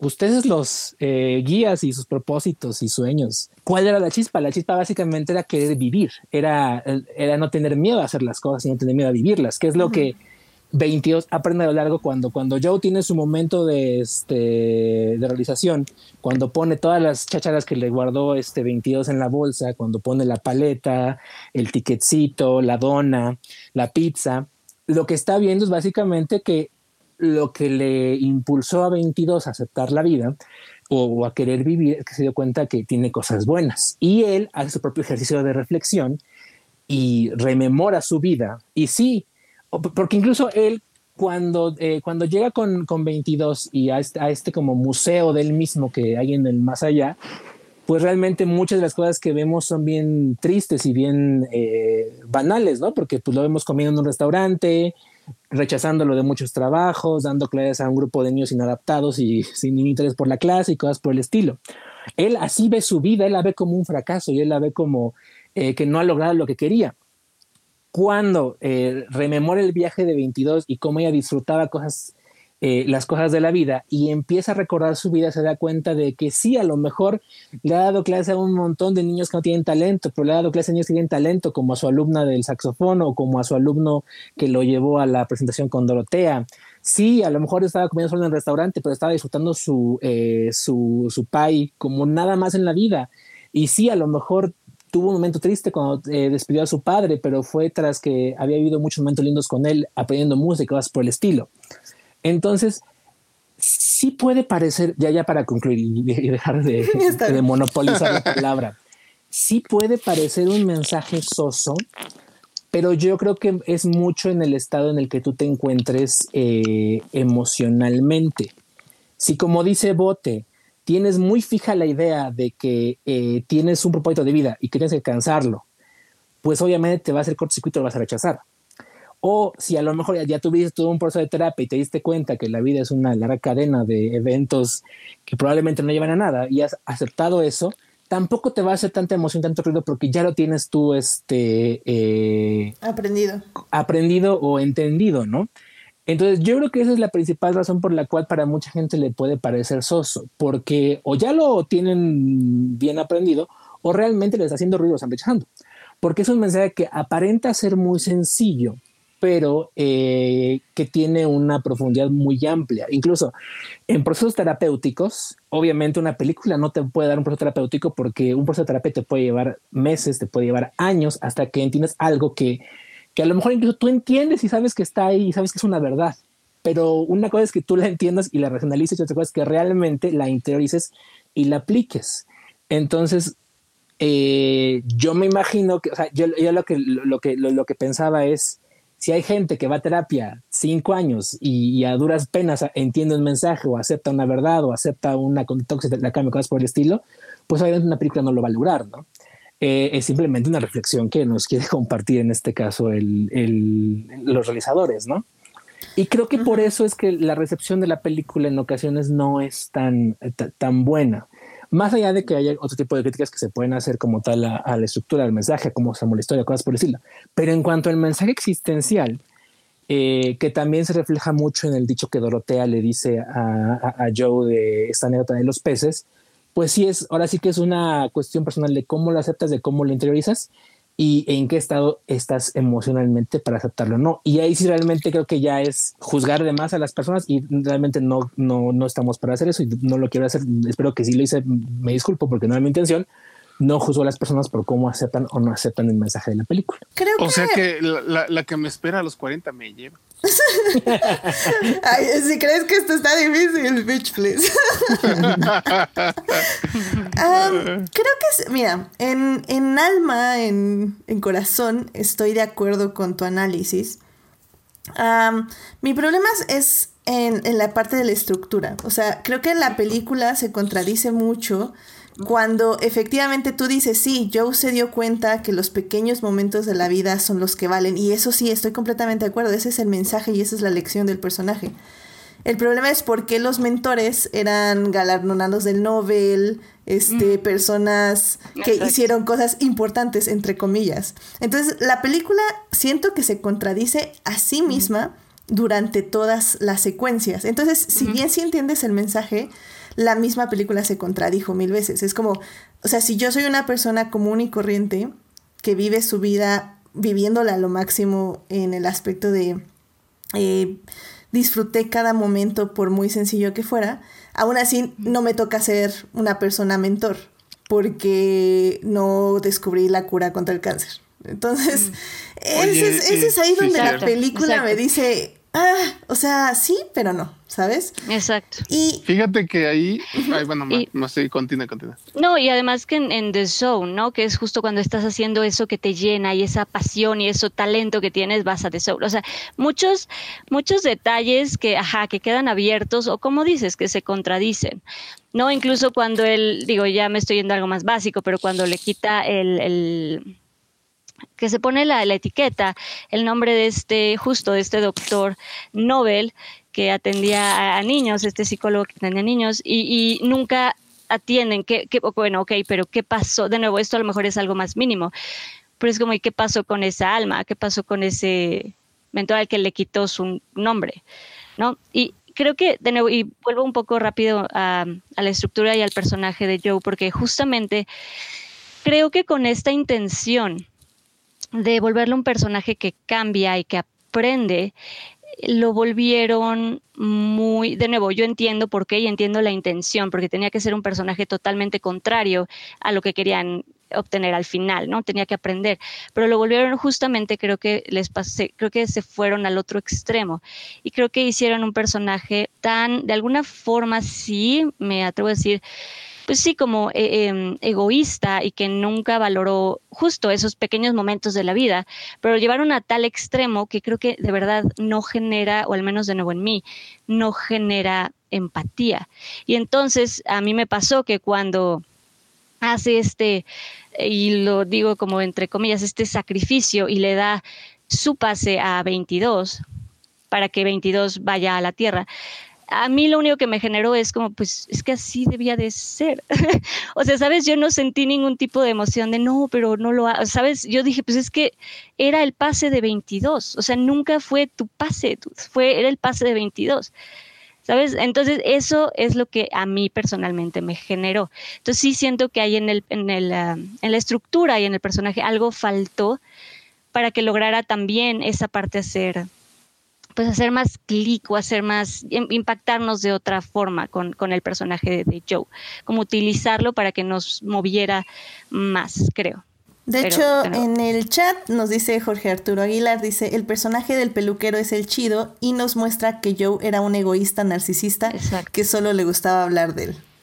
Exacto, ¿no? Y de nuevo, yo entiendo, entiendo que esa era la intención porque tenía, de nuevo, tenía que cambiar el personaje, pero creo que lo llevaron a un extremo en donde al final cuando le dan también la oportunidad que le dicen, bueno, es que ya vimos todo lo que hiciste y puedes, este, está bien, vamos a darte una segunda oportunidad. Ahí incluso yo cuestioné el mismo tema, porque a ver, entonces, eh, no sé, como qué mensaje está dando ese de que le den una segunda oportunidad porque, o sea, cuando uno se va, o sea, como que cuestioné también justo lo que decías, que se contradicen un poco en los temas, porque si estás hablando de que tienes que valorar toda la vida justo porque somos mortales, el que le den una segunda oportunidad a mí me dejó como, pero entonces, ¿cuál? O sea, todo el tema de la peli se desvanece un poco porque le dieron una segunda oportunidad y eso no, no, no pasa. ¿no? O sea, también creo que deben de haber sido más valientes y decir es que ya no regresas, ¿no? Él porque sí se empecinó, hizo berrinche, hizo ahí una forma, pero creo que sí deben de haber respetado él es que cuando ya no estás y cuando ya no viviste, ya no disfrutaste tu vida, pues perdiste esa oportunidad y esa valioso mm, gusto de lo que es vivir y se te fue por no disfrutarlo. ¿Sabes? Como ser más valientes de pues ya se fue, ya no está y si mueres, lamentablemente ahí, acaba. sí, completamente. Fíjate que es interesante que eh, también leí que se barajaron varios finales. El final original, de hecho, que planteaban era, yo creo que el que parecía más obvio, que es el que comentábamos ahorita, de que pues Joe moría y que este eh, aceptaba lo que parece, ¿no? ya se resigna o acepta que su, su, así que su viaje ya terminó y está listo ya para ir al, al, gran después, ¿no? Eh, que también es algo que hace rato me quedé con el, con el comentario respecto a la parte de que ningún alma se, se buscaba regresar. Y este, no sé, digo, ya es. Eh, yo en particular lo que entendí, o bueno, lo, como lo interpreté, es que ya cuando mueres, eh, y ya estás en esa escalera, pues tú ya estás resignado a que has fallecido, ¿no? Sea porque, digo, ahí sacan varios casos, ¿no? A lo mejor ya eran este, personas muy adultas que pues ya solo estaban esperando ese momento, o que incluso no supieron cómo llegaron ahí, ¿no? Como el chavito, como el chavo que estaba ahí que se queda así como, ¿dónde estoy, no? Pero ya tenían como que esa resignación y aceptación de que ya habían fallecido y que ya estaban en camino a pues lo que fuera que fuera ese lugar bonito que se veía en blanco y que se hacían uno con él, ¿no? Y, digo, o sea, digo, a final de cuentas, pues sí, o sea, Joe acaba siendo el único porque pues ahora sí que es parte de la historia, ¿no? Pero ya sí lo interpreté en la cuestión de por qué nadie más buscaba regresarse, ¿no? Como del, del, más allá o del gran después, perdón. Yo, yo hasta lo llegué a interpretar como que realmente el propósito, porque eh, eh, así empezó la película hablando de propósitos, yo pensé que su propósito era justamente darle la chispa de la vida a 22 y de ahí ya él podía pasar a lo que seguía. O sea, podía morir, básicamente. Entonces, sí, a mí también creo que ah, estoy de acuerdo con Daphne. A mí me choqueó un poquito el final, por eso. ah, y ya, no acabé. Este, eh, y ah, entonces tenían ese final, pero luego les pareció que era muy este. Pues sí, como muy triste, ¿no? Que todo, o sea, que fue el protagonista de la película y que al final no acabara disfrutando la lección que aprendió y por eso decidieron este, que los Jerry le, dieran otra, otra oportunidad. Eh, también tuvieron otros finales que barajaron, ¿no? Como si eh, mostrar alguna escena donde 22 y, y, y, y, Joe se conocían allá en la Tierra, ya de manera física, pero decidieron dejarlo, todo ese tipo de cosas ya muy a la, a la Monster Inc., ya a decisión de este, del espectador y a su imaginación de qué regresaba a ser, si regresaba a ser maestro, si regresaba a ser músico, si regresaba a ser este, si conocía a 22, no la conocía jamás, o, quién era 22 ya en la Tierra, ¿no? Si era este, dónde había caído, como dice Bote, cosas por el estilo. Sí, que dicen por ahí que podía ser Riley, ¿no? De Inside Out. Ah. Es una teoría conspiracional. Ah, sí, les gusta. Hay fans que les gusta conectar todas las películas de, este, de Pixar como parte de una misma narrativa existente en todo en uno, ¿no? y por ejemplo, a mí el final, eh, perdón, rapidísimo, te ya digo, Uriel, y te paso la, palabra. este, justamente a mí el final eh, creo que me hubiera hecho más sentido, como que siento que se olvidaron que tenían dos protagonistas. O sea, me hubiera gustado ver a 22 vivir y a Joe aceptar la muerte. Creo que eso hubiera sido un final muchísimo más consistente. Pero, eh, Uriel, por favor, adelante, que desde hace rato. Eh, sí, no, ahorita que mencionaban este, lo de conectar las películas, ¿no? E, en esta película en particular no, no me puse a buscar el código este de, de A13 no sé qué, o, o ver la, la, la camioneta de Pizza Planeta no, no sé si, si, están por ahí, porque la verdad no ni me acordé, fíjate. Y es algo que, pues sí, sí, siempre colocan en como guiños, ¿no? En las películas. Seguro sí hay. Y sí, sí los tiene, sí, sí los tiene. A, lo que eh, iba a comentar, perdón, ah. es que fíjate que sí, yo sí entiendo lo que utilizaban estos personajes como inspiración porque, o sea, yo, yo así lo sentí, ¿no? Quieras que no, estos entes multidimensionales, pues eran un poquito insensibles al, entendimiento de las almas humanas.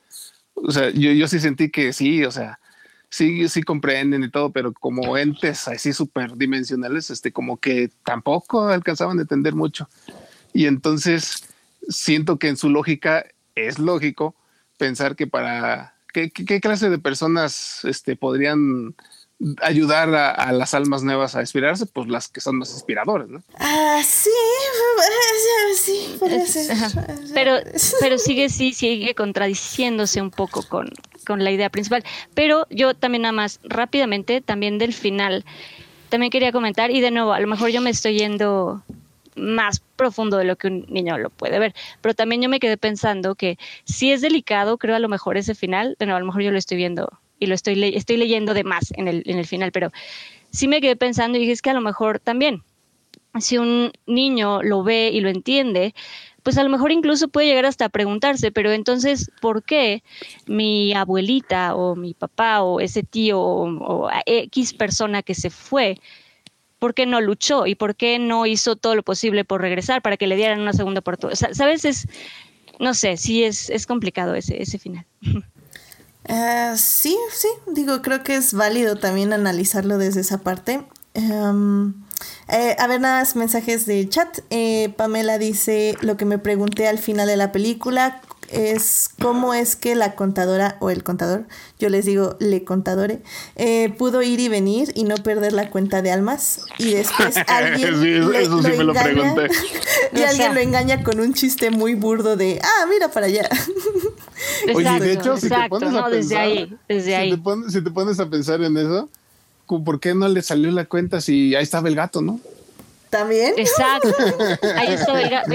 Digo, son ese tipo de detalles sueltos que... Ay, mira, por ejemplo, también nos dice Julián García. Hola, Julián. Nos dice, ¿y si no eran dos y él mismo? Eh, y si no eran dos y era el mismo, 22 era una parte del alma de Joe que no había logrado bajar. Ah, también es una teoría. ya, ya no, no voy a poder dormir. sí, pues. Creo que, creo que ese es un poco el problema de un guion no tan bien escrito, ¿no? Que puede haber como muchas interpretaciones. Y fíjate que sí es cierto eso de que así trabajan. O sea, yo, hace tiempo que me puse a ver los DVDs que compré en paquete de Pixar y, o sea, haz de cuenta que así es siempre. O sea, tú, tú ves el, cómo hicieron, por ejemplo, bueno, ni siquiera Pixar, no, Disney. O sea, tú ves cómo hicieron Frozen, tú ves cómo hicieron Ralph. Y así es, o sea, un montón de ideas que tenían ahí en Storyboard nunca se usaron, ni siquiera sabían la, la apariencia de algunos personajes. Entonces, sí, sí es un modo de trabajar muy propio de, de este tipo de cine. Y, es no, bueno, y de animación, porque es, es, es difícil y obvio es todo un proceso y si hay cambios son cambios enormes, ¿no? Que tienes que hacer más storyboard, o sea, sí, y pasa en todos los guiones y en todas las historias siempre va a haber procesos y siempre va a haber cambios. Completamente de acuerdo. Y, y creo que eh, Chris hace un rato mencionaba las anteriores obras de este director. Y creo que se ve, se ve que le cuesta ser consistente. O sea, creo que Monster Inc. y Inside Out tienen una trama muy bien pensada, muy bien estructurada sobre qué quieren decir, hacia dónde quieren llegar las emociones. Y por ejemplo, Op creo que sufre de lo mismo que esta película, que es que hay ciertos momentos y ciertas partes de la estructura narrativa que te llegan mucho y que lo sientes. Chris, micrófono que oímos tu respiración. Ah, perdón. no te preocupes. es que ya, iba a empezar el Darth Vader time. Em, pero bueno, hay, hay momentos de las películas de Op y también de esta que son muy bonitos, pero al final del día se sienten fuera de de sintonía con todo lo demás. Y es un poco de lo que yo, por ejemplo, le escribía en el chat a Pamela que estaba parcialmente de acuerdo con esta idea de que, y, y con lo que expresó muy bien Chris también, de que si no estás en ese punto de la vida no te puedes relacionar.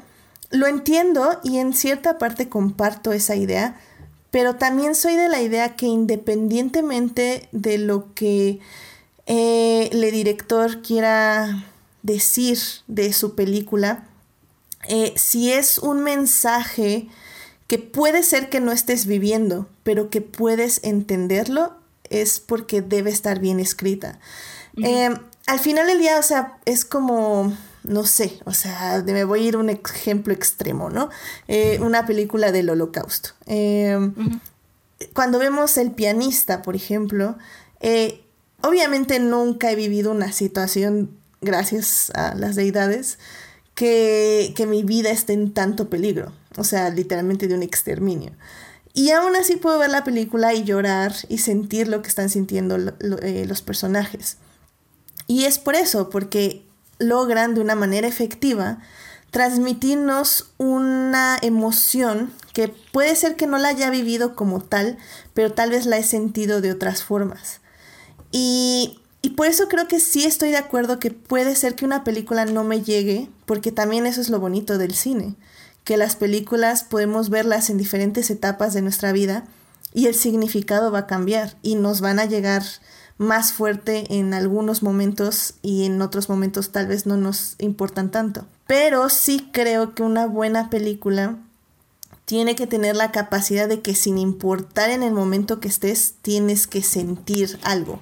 No importa que sea, pero sí tienes que sentirlo. Y creo que esta película no transmite bien esa idea de crisis para las personas que no tienen crisis. Y creo que eso es ahí donde falla porque tendría, o sea, si fuera, por ejemplo, Inside Out, o sea, no tienes que tener crisis existenciales ni ir con un terapeuta ni nada. Mientras ves la película, después obviamente sí, pero bueno, mientras la ves, puedes entender perfectamente eh, lo que es la tristeza, lo que es la alegría y, y esta forma, o sea, la lección final cuando tristeza tiene que tocar los recuerdos felices porque se transforman, puf, ya, o sea, recógeme del suelo del cine. Yo estaba llorando, o sea. Y, Yo también. y al final del día, creo que es eso, o sea, creo que hay formas de expresar eh, los sentimientos que quieres para que sean efectivos sin importar en el momento que estés en tu vida. Y creo que esta peli no lo logra al 100. De hecho, tengo que decir en record que sí me arrepentí un poco mucho de ponerla en mi top 10 del año. Creo que fue, fue así como del momento.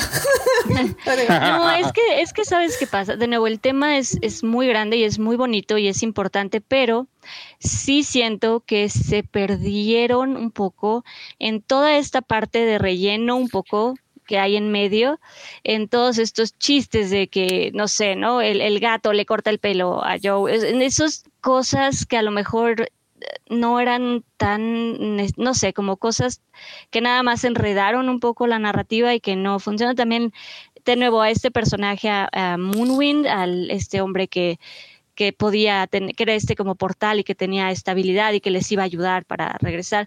¿Sabes? Como detalles que, que de nuevo creo que no funcionaron, que alejaron un poco el, mensaje o el tema eh, de que llegara de una forma impactante y de una forma que se sintiera. Como decía, ¿no? Como, como lo logra, por ejemplo, Inside Out, que, y, y lo voy a decir también, tiene un tema súper complicado como es las emociones, pero en Inside Out creo que sí lograron y a lo mejor eso fue un poco el problema, tratar de replicar lo que se había hecho en otra peli. Pero eh, en Inside Out creo que sí se logró muy bien tomar un tema tan abstracto y tan complicado como son las emociones y lograr identificar cómo personificar cada uno de los elementos y cómo contar una historia al grado de que cuando Rayleigh llora, tú lloras con ella. y es una niña, o sea, digo, claro, todos hemos pasado por eso, pero no importa eso que decías, ¿no? No importa el momento en el que estés, te identificas y lo sientes, logran conmoverte y logran que entiendas el, que entiendas el mensaje de una forma em, real, de una forma que lo sientes incluso. Y acá eso, sí les faltó esa, esa, esa emoción, ese, pues sí, ese feeling detrás de lo que estaban contando. Fíjate que no sé, digo, no, no conozco en qué hayan pensado los creadores, ¿no? Porque sí, o sea, si las comparas las dos películas, está intensamente y, Soul, este, tiene menos comedia intensamente. Y no sé, digo, esto estoy asumiéndolo como una posibilidad de que tal vez le pusieron más comedia a esta otra película porque era más complicada de manejar el tema claro, y eso es muy probable. Y también pusieron el gato y ciertos elementos para hacerla más amigable. Y eso lo entiendo, porque sí, en efecto, es un tema eh, muy, o sea, nadie puede explicar la existencia humana. y fíjate, o sea, yo, yo, yo inicié el, bueno, uno de mis comentarios al inicio fue que me gustó mucho el humor. Y dijo, no, no, no sé, si no ha tenido esos elementos de comedia, no sé si lo hubiera aguantado. sí, sí, sí, definitivamente. Digamos que sí, es, es mucho que procesar. Y otra parte que me gustaría procesar es justamente eh, lo que hablamos de la representación. Así que yo creo que vámonos ya a la tercera parte y también para ya empezar a lanzar nuestras conclusiones de esta cinta. Así que vámonos a la tercera parte.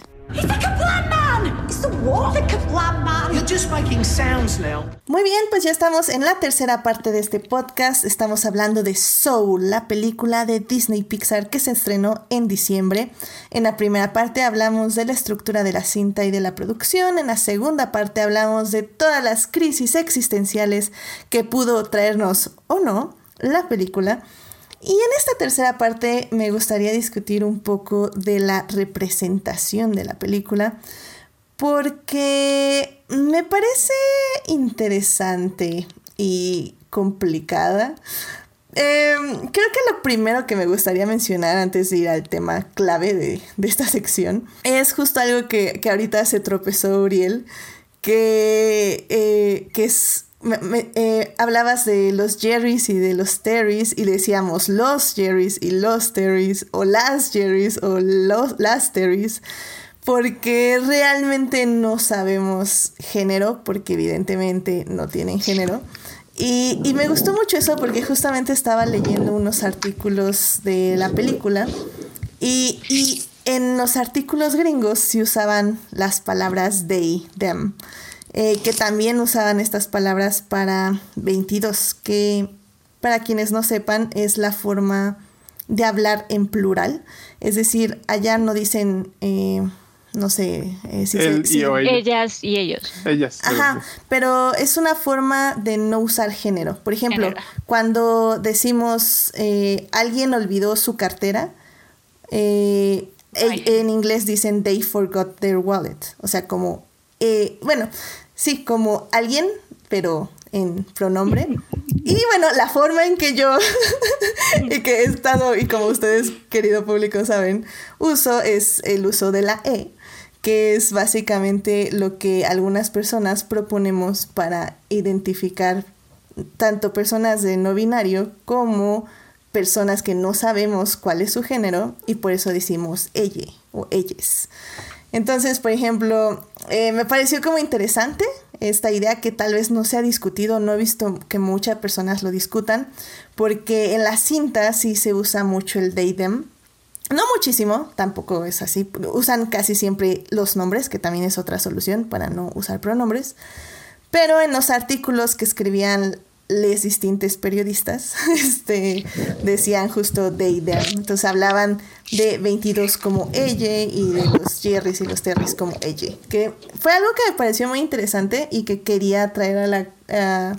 bueno, nada más mencionar aquí en el podcast porque, porque justo eso y, no... Y que pasa apropiado porque el, les mismas Terry se lo explican a, digo, sí, no, les mismas Jerrys se lo explican a Joe somos el acumulado cuántico de todos los planos de la existencia en un envase que puedas entender. un envase que tu pequeña mente humana puede entender. Exacto. Son abstracciones que, el, que así se manifiestan para que la pobre mente limitada de, de Joe entienda que está en un estado super cuántico de imposición de cosas por el estilo. Entonces es muy apropiado. Y yo también lo que también en el caso de, de 22 también lo es porque hasta que 22 no aterrice en, un, eh, eh, en la Tierra, pues básicamente es un espíritu sin, sin género, por así decirlo. Exacto, porque recordemos, querido público, el género es una construcción social. Así que efectivamente 22 no tiene género al estar en el... Pero es una voz este, de mujer de mediana edad porque es muy molesta. que, que mira, o sea, ya justamente yendo a ese tema, a mí en ese inicio no me molestó, hasta se me hizo como una broma chistosa, porque sí, todos odiamos a las Karens. Eh, entonces era como muy, muy ad hoc que Tina Fey hiciera la voz de 22 para molestar a Joe, que irónicamente al ser un hombre negro de Estados Unidos, pues obviamente las Karens son las peores personas que pueden existir en este mundo. Entonces, Dije, ok. acuérdate, las Karen en, un, en, el entendimiento eh, estadounidense. Exactamente, sí, claro. En el entendimiento mexicano son este, las personas que aman a los gatos, entonces. Eh. Pero bueno. ¿Cuál Ah, sería el equivalente eh, cultural de, de Ah, Karen? yo creo que serían les white Las ladies, ¿no? Ah, ándale. Las sí. ladies o los, este, Los lords. Ándale. Ajá. Los lords, ¿no? ¿Les llaman? Sí, sí, sí. Ándale, yo creo que sí sería el equivalente, definitivamente. Lady semáforo, cosas así. Exacto.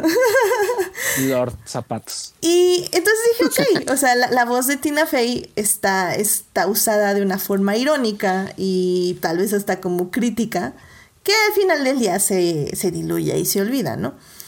Pero eh, efectivamente hubo algunas personas eh, afroamericanas, sobre todo, que escribieron que, pues sí, o sea, el uso de Pixar de minorías, y bueno, y de Disney sobre todo, porque creo que Disney es quien más le teme a las minorías, eh, siempre son de un uso bastante menor o, o, por ejemplo, tienes a una minoría, por ejemplo, en La Princesa y el Sapo, con este, ay, Tiana, Mm, mm. y la Y conviertes en sapo, porque no, no la queremos ver toda la película como es. Y, y si bien puede no ser con mala intención, creo que sí es una tendencia que se está mostrando. Literalmente es la primera vez que lo oigo, ¿eh? ¿En serio? Yo ya lo he oído varias veces. No, no, lo, no lo había, no, no, no, Sí. no lo había notado. Sí, no, y aquí lo mismo con Joe. Toda la película o la mayor parte de la peli se la, es, es alma, es, es O, o, no, o no es él, o es 22 en su cuerpo. Lo cual también le da otros manerismos, le da otra forma de expresarse. O un gato. Entonces es, es esta tendencia donde lo que a mí me gustaría o es Miguel en el mundo de los muertos. también, donde todos son esqueletitos. Eh, eh, eh, pero, pero es una calaca claramente mexicana. No, claro, y eso no lo quito. Y también acá es un mundo de almas. Y en el, La Princesa y el Sapo es Nueva Orleans, en un lago, ¿no? Pero, pero disfra o sea, cambian a los personajes. Y es que justo lo que me gustaría ver su punto de vista de ustedes es que, por ejemplo, eh, Robert, Robert Daniels es un crítico, eh, escribió en Polygon un artículo que eh, se llama La tradición frustrante detrás de la gran falla de Soul. Eh, se los voy a compartir ahí en la página. Él dice justamente que el problema realmente a veces ni siquiera es esto de ocultar los cuerpos de minorías en otras expresiones, sino que la misma cultura y la misma expresión de estos cuerpos también se oculta. Él comparaba mucho eh, Soul con Get Out. Get Out es esta película de terror, para quien no la haya visto, donde eh, personas blancas toman los cuerpos de, pues sí, hombres afroamericanos y se insertan en ellos para obtener sus cualidades físicas, según estas personas, pero quedarse con la mente de ellos, de las personas blancas. Y, y dice, o sea, al final del día, en, en Get Out lo vemos como es, como una película de terror y como una invasión de estos cuerpos. Y él dice en este artículo que lo que hace Soul es que sí hace esto y que obviamente no es de terror porque no puede ser de terror, pero que al mismo tiempo que lo que más le molesta es que también deshace la cultura y todo el contexto social e histórico de los hombres afroamericanos. O sea, sí, el barbero es también afroamericano y, y Joe va a tocar un jazz donde hay gente afroamericana y enseña en una escuela muy diversa, pero, pero dice que no siente la cultura, o sea, no siente las expresiones. Y que, por Es que- ejemplo, un momento que él dice que debió haber sido muy importante como fue el abrazo de la madre a Joe, de sentir este cariño de una madre, también se pierde porque no, no se siente como parte de su cultura. O sea que abrazan diferentes en otra raza. Es que Eh, más que nada como, ¿cómo te digo? Como no, no viene la carga. O sea, acuérdate que también estamos hablando de una Le quitó cultura el gringa que no... patos y el gatos. Ajá, es que ah, estamos hablando de una cultura gringa que tal vez también nosotros como mexicanos no podemos relacionarnos al 100%, pero acuérdate que allá, por ejemplo, las personas blancas tienden a tener esta, em, ¿qué será? Como...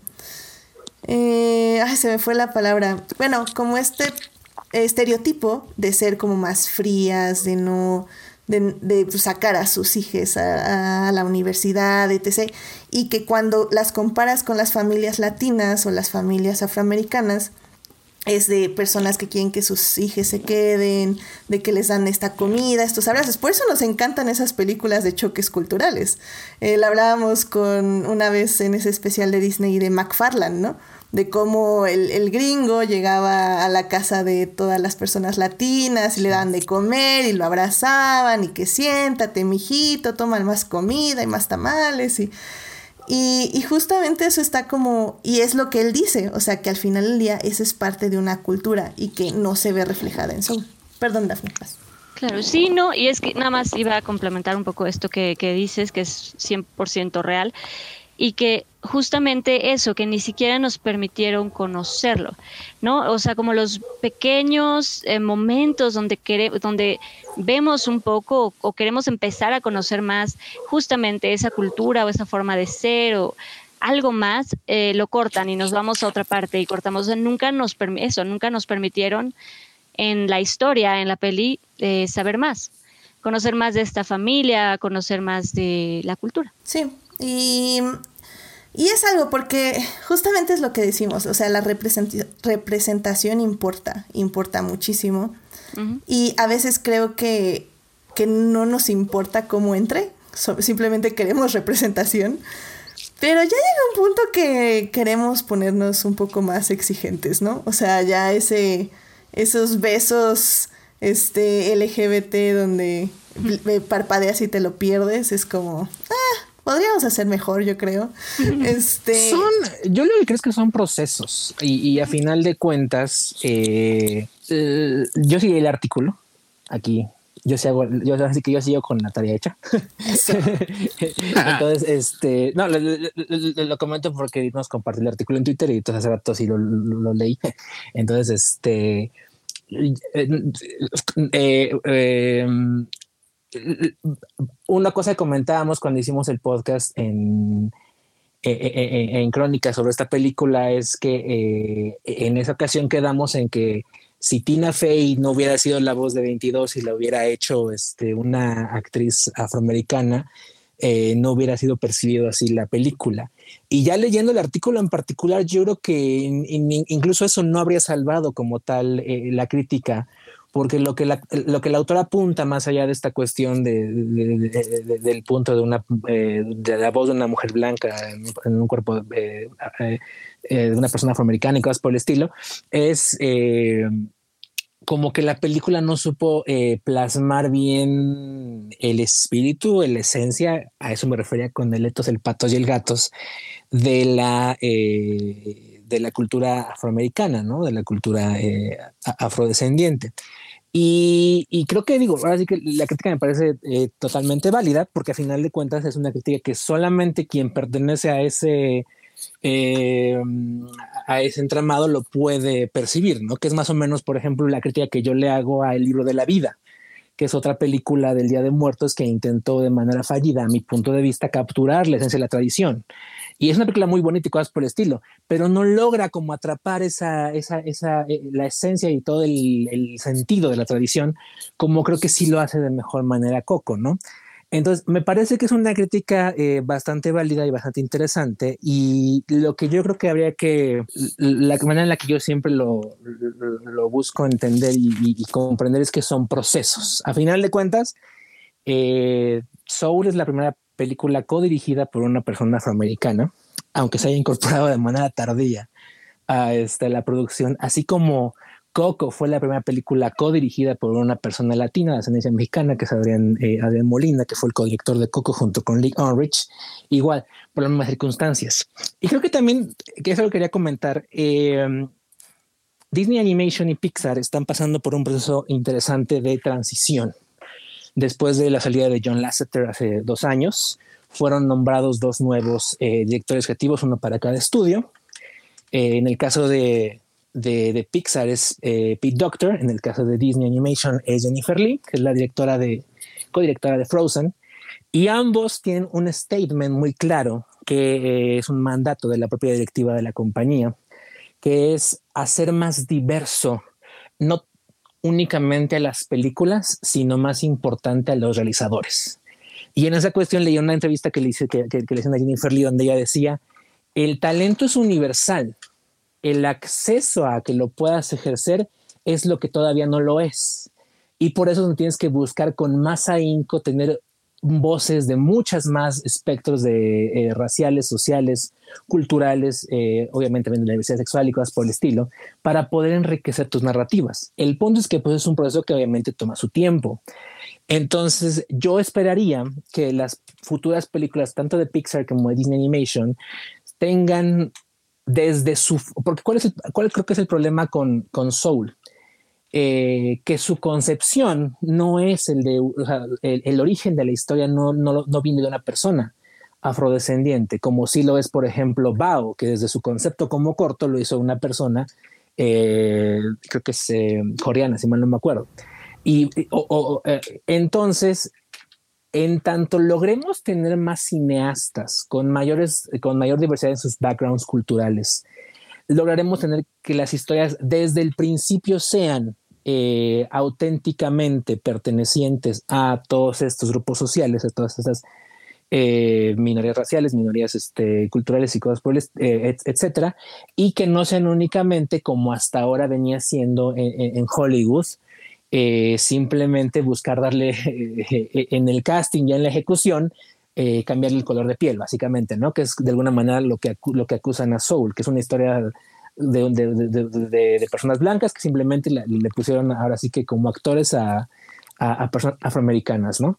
Y digo, la mejor la crítica es válida, eh, ahí también siento que también hay que ponderar siempre que estas películas tienen un interés universal en el sentido de apelar a toda la mayor audiencia posible y hay que como que intentar balancear la cuestión de que sea respetuosa y que sea auténtica en su representación cultural, pero que también sea universalmente entendible para todas las personas, porque al final de cuentas se ve en todo el mundo.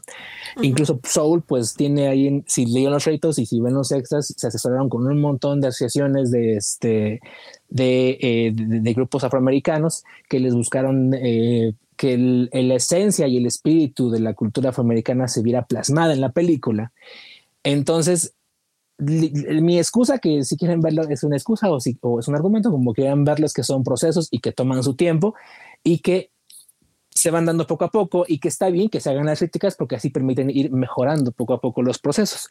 Pero sí eh, hay que tratar de verlo con esa óptica de siempre exigir más, pero tampoco, bueno, siempre exigir más y siempre exigir cada vez más y mejores cosas entendiendo que es, bueno, yo al menos así, yo lo, la diferencia que hago es que lo veo poco a poco, ¿no? Y yo, lo, veo mucho con las, este, en particular con algo que, que, me impacta en el personal y que sí eh, es con las narrativas LGBT, ¿no?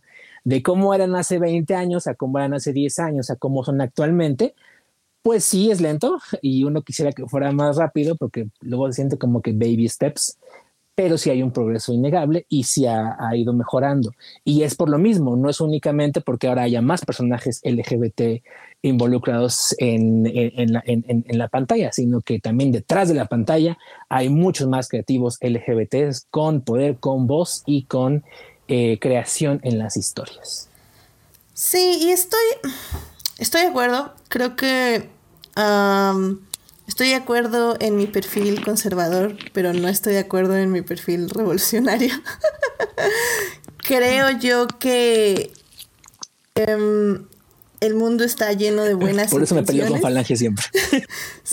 es, que el, el, mundo está bueno de buenas intenciones, pero sobre todo Disney creo que no está haciendo el trabajo suficiente.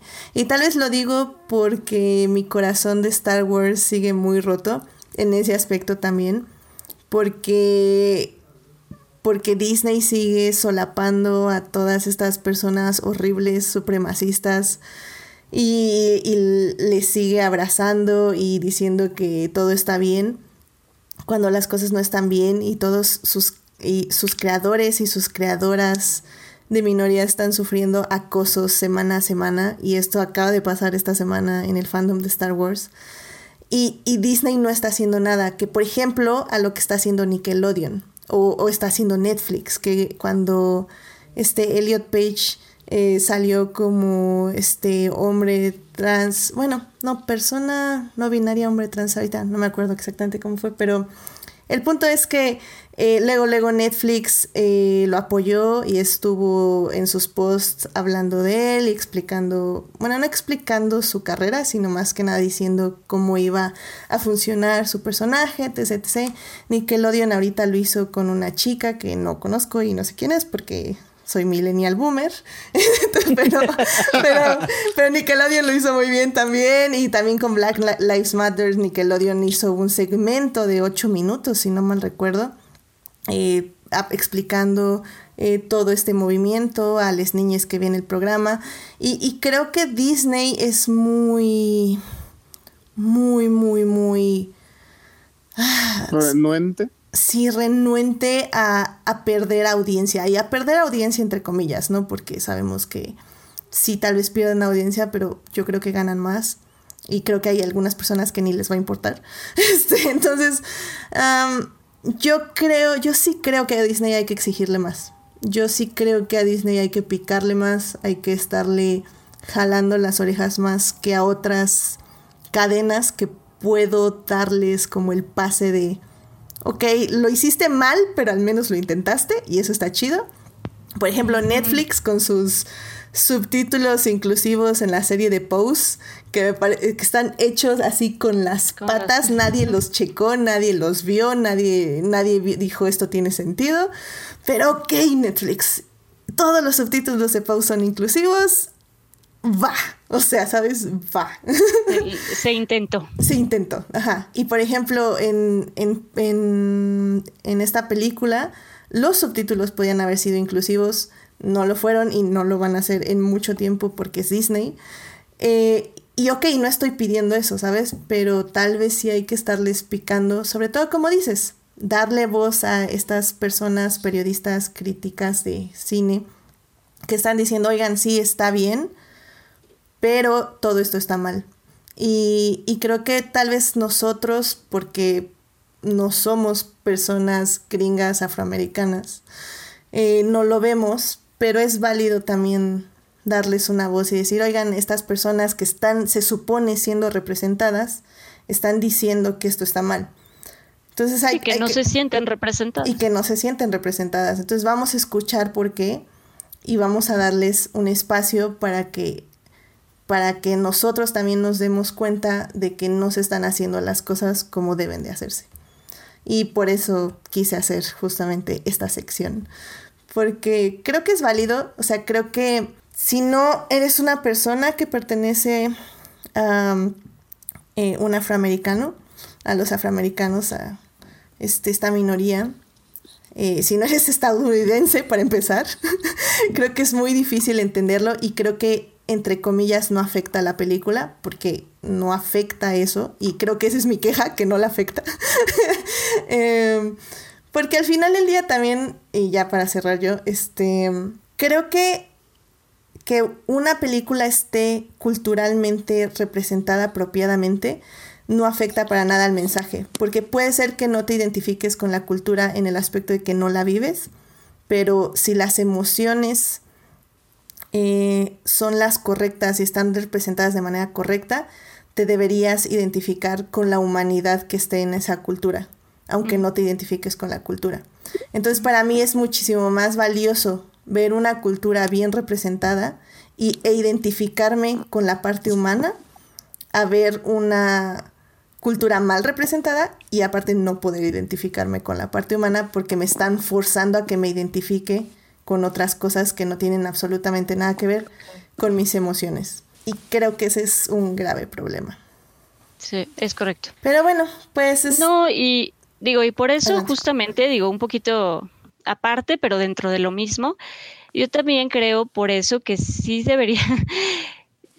sí, yo estoy en contra ya de los, todos los remakes que está haciendo Disney y justamente por eso, porque en lugar de concentrarse en hacer remakes y cambiar la, raza de una de las protagonistas, por dar un ejemplo, que está bien, pero creo que no se trata de eso, creo que más bien se trata de que generen contenido nuevo para contar historias de otro tipo de culturas y de otro tipo de historias y de otro tipo de gente. ¿no? O sea, más que, de nuevo, más que hacer live actions de todas sus películas que ya existen y que ya nos gustan como son, creo que deberían de concentrarse en generar nuevas historias, nuevas historias que representen de forma correcta a otras culturas y a otras personas. Ese, ese es otro tema de conversación, pero también es un muy interesante. estoy parcialmente de acuerdo. ya me fui a otra cosa, pero, pero dentro de lo mismo, pues. Sí, sí, entiendo, entiendo su punto y creo que también es importante. Pues bueno, no sé si quieran ya comentar algo más de la película para cerrar. Eh, eh, pues Christopher, no sé si tú quieres decir unas últimas palabras rápidas. Pues así que, como siempre, el, cliché de que cada quien la vea para que la juzgue y la, la, aprecie eh, como, ahora sí que como, como realmente la, le hagan sentir sus ojos. A mi parecer es una buena película. Eh, curiosamente, por ejemplo, hablando de cómo impactan emocionalmente las historias, si me tienes que poner a elegir entre este Onward, Unidos y Soul, me quedaría un poco más con Onward porque emocionalmente me resonó más, por ejemplo, la, historia de, de, Ian y de Barkley más que la de Joe, por ejemplo. Pero creo que parte de eso es la riqueza, ¿no? De, de las historias y, más que nada darle la oportunidad, verla, eh, ahora sí que apreciarla, divertirnos y pues a mí sí me emociona mucho lo que anunció tanto Disney Animation como Pixar este, eh, para los próximos años. El próximo estreno de, Disney Animation es Raya y el último dragón. Ahí está con este. Uh, Kelly Mary Tran. Con Kelly Mary Tran y con Aquafina adoradas de la vida de las dos. Y la película se ve muy padre. Este, aunque todo, aunque Falange diga que eso, este, creo que no, no sé qué caricatura en acción. Este, Avatar. Ah, ah, no era Corra, bueno, Avatar. Es lo mismo, es lo mismo. Eh, es lo mismo. Bueno, eso pues. Entonces, y por ejemplo, las que anunció el, año que entra Pixar es una Luca, que es una película que sucede en Italia y que este, se ve muy padre todo lo que viene. Y creo que en la animación es donde veremos más eh, cosas. Ahora que ya tenemos Disney Plus para mandar todo lo que van a ser secuelas, cortos y series en el cine o en, o en lo que se piensa que va para cine, es donde veremos historias nuevas y donde veremos ahora sí que a estos dos nuevos directores creativos redefiniendo ambos estudios después de que hubo un cambio en la gerencia. Sí, mm, digo, y yo, perdón, aprovechando rápido. No más, y tu conclusión también de una vez. ajá, y, un poquito siguiendo lo que estaba diciendo eh, Christopher, que es, es correcto, creo que también eso es muy cierto. Si hay un, un, campo en Disney donde están tratando, de nuevo, a lo mejor no de la forma 100% eh, adecuada o todavía no al 100 como debería de ser, pero creo que donde sí es, es lo que decía Chris, donde creo que va a haber más cambio, donde vamos a empezar a ver más cosas, es 100%, es, es en la animación. Y eso es también muy, muy cierto, porque justo la animación se está preocupando más por crear contenido nuevo, por contar otras historias, y eso es, eso es importante. Muy bien. Eh, Uriel. Mira, per perdónenme por, por aborazarme, este, tengo un par de comentarios. Adelante. Primero, y yo soy pésimo para eso de la representación porque mi, mi burbuja, o sea, yo nunca he necesitado identificarme con los personajes para que una película me guste. Imagino que es porque, pues, o sea, hablando de mi país, ¿no? De nuestro país en el que vivimos nosotros, yo soy lo más representante, lo que más se representa, ¿no? O sea, soy hombre, este, heterosexual, este, medianamente blanco, color, este, apiñonado, o sea, todo me representa.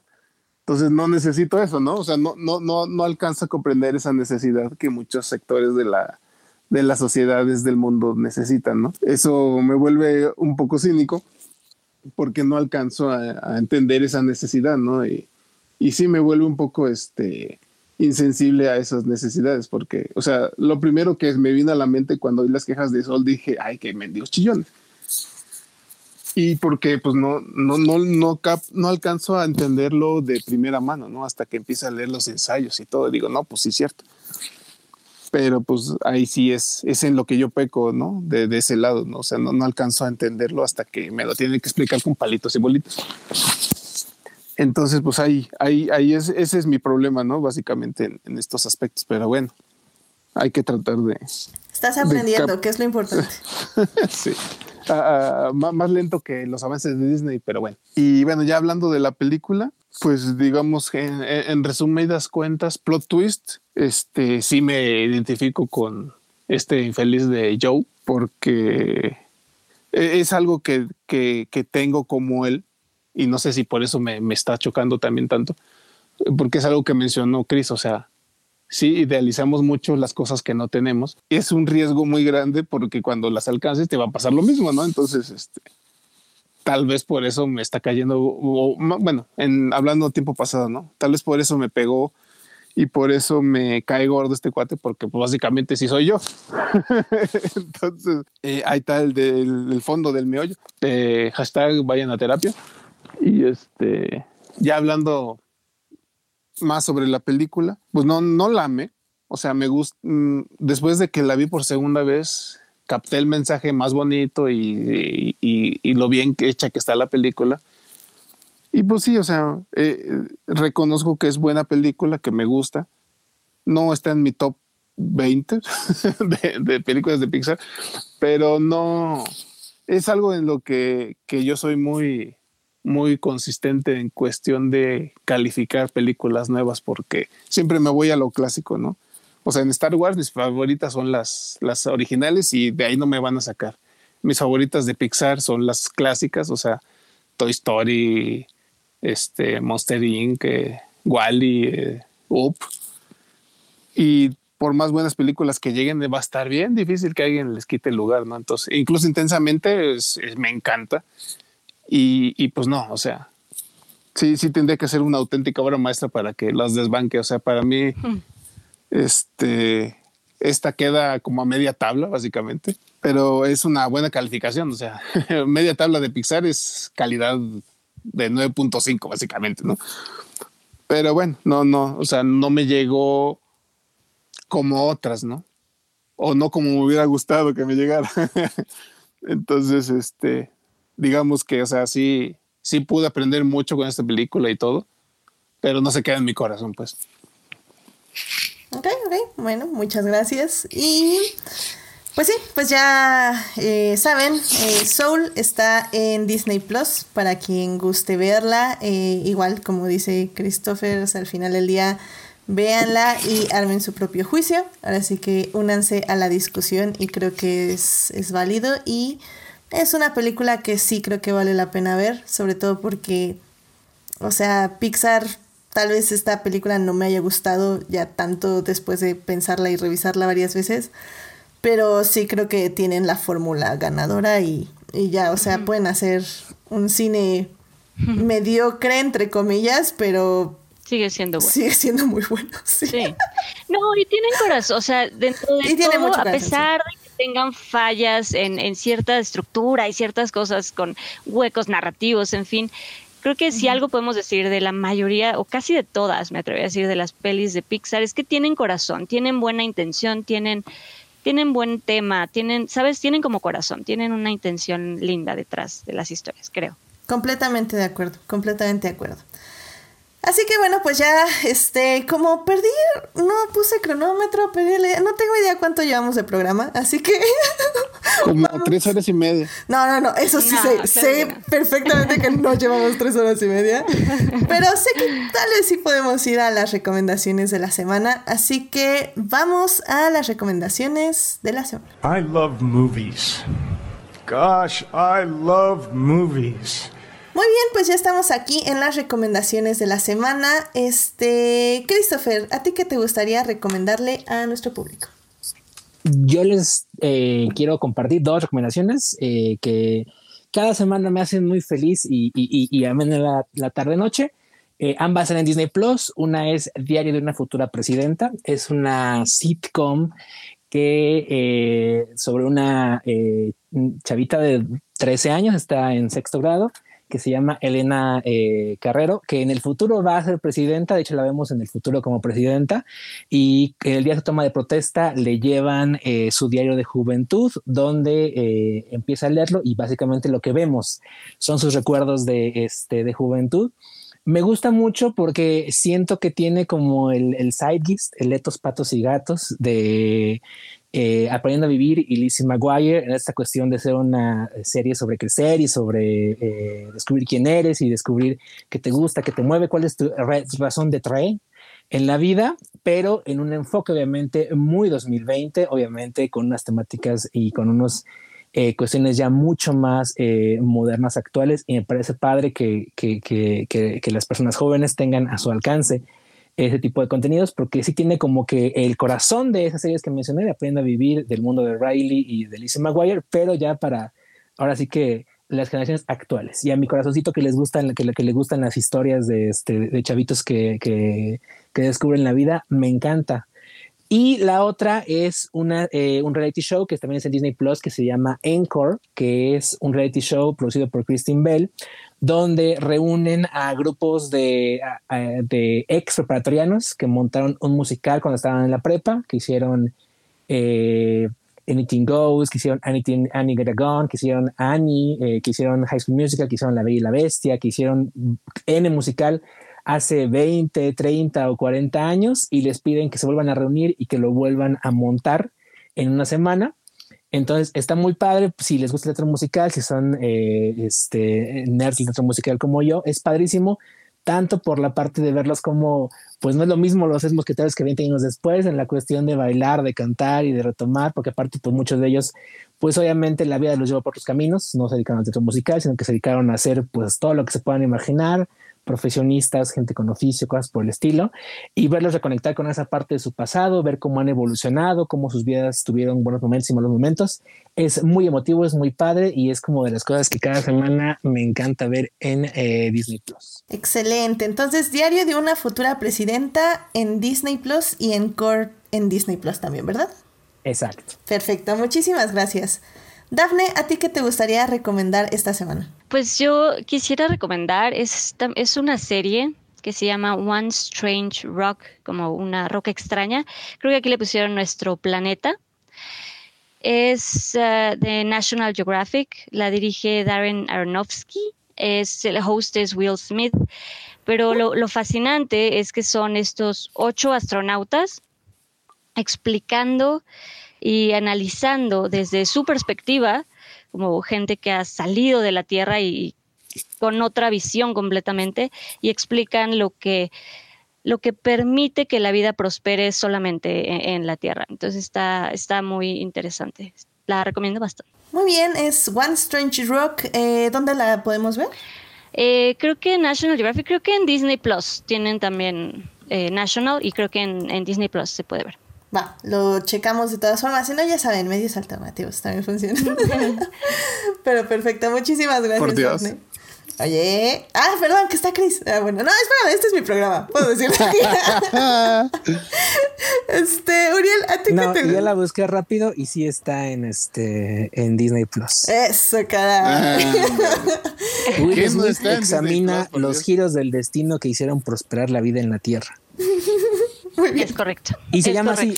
Búsquenla, porque luego un cuete buscar en Disney Plus. búsquenla como, como dijo eh, Daphne, One Strange, One Strange Rock. One Strange Rock. Excelente. Muchísimas gracias. Este, Uriel, ¿a ti qué te gustaría recomendar esta semana? Ah, yo paso. ¿En serio? Así de plano. Tengo una, pero Héctor la acaba de recomendar, entonces. Pues. No importa, viene otra vez. Hay personas que escuchan un programa y otro no, así que tú échale, tú échale. Es fan falsos. no, no, no, este, personas ocupadas. ah, ok. No, bueno, así rápido, este, estoy, este, por, por, recomendación de Falange y Escata, estoy viendo una serie que se llama Desenchantment, Desencanto de los creadores de, los creativos de, de veras de, de, los Simpson y etcétera. Está muy padre, el humor es bien negro, pero es bien divertido. entonces, este, la, recomiendo ampliamente, está en Netflix. Este, no, no, pues nada más les voy a decir que es como una tierra mágica, donde, tipo medieval, donde hay hadas y hay demonios y hay este, duendecitos y demás es la animación, o sea, el diseño de personajes es muy al estilo de los Simpson, para que se den una idea, pero es bien divertida. Y pues denle su checada, tal vez no sea para todo público, Pero revisen el primer episodio, tal vez dos. Si las atrapa, pues qué bueno. Si no, pues ya sabrán que no es para ustedes. Pero la verdad, a mí me tiene carcajeando, pero cada dos minutos. Entonces, yo, yo sí la recomiendo bastante. Excelente, muy bien, muchas gracias. También a veces depende de la persona que recomiende si les llama la atención, así que ustedes repitan, eso, eso no importa, no te preocupes. Entonces, Disenchantment en Netflix. Muchísimas gracias. Y ya para cerrar, a mí me gustaría recomendarles esta serie llamada Lupin o Lupin o algo así en francés. este, ah, ¿Es como decir el pan en francés? Ándale, pero pan en francés es diferente. Pero sí, oh. Lupin. que es Lupin, eh, está en Netflix. Eh, esta serie mm, está basada en una serie de libros del mismo nombre, que de hecho Gabriel ya nos había recomendado hace muchos programas eh, la serie cómics, algo así nos había recomendado. Y, esta serie está basada también en esos. Em, está muy divertida, a mí me gustó mucho. Son solo cinco episodios, lamentablemente. Y digo lamentablemente porque realmente ya estaba enganchando cuando de repente se acabó y fue como, ¿what? Pero no se preocupen, ya está confirmada la segunda temporada. Eh, básicamente, Lupin es esta persona que es como una especie de Sherlock Holmes, pero como bastante más amigable para relacionarte con él. Sobre todo porque él no es un detective, sino que nada se está buscando darle justicia a su padre que fue injustamente encarcelado. Entonces eh, usa disfraces y usa como muchas eh, formas inteligentes de distraer personas y sabe muy bien leer a, eh, las situaciones. Entonces está muy padre, a mí me gustó mucho. Nada, chequen que si está en francés cuando la pongan porque Netflix luego hace estas cosas raras que te la pone en inglés y tú así como, ¿what?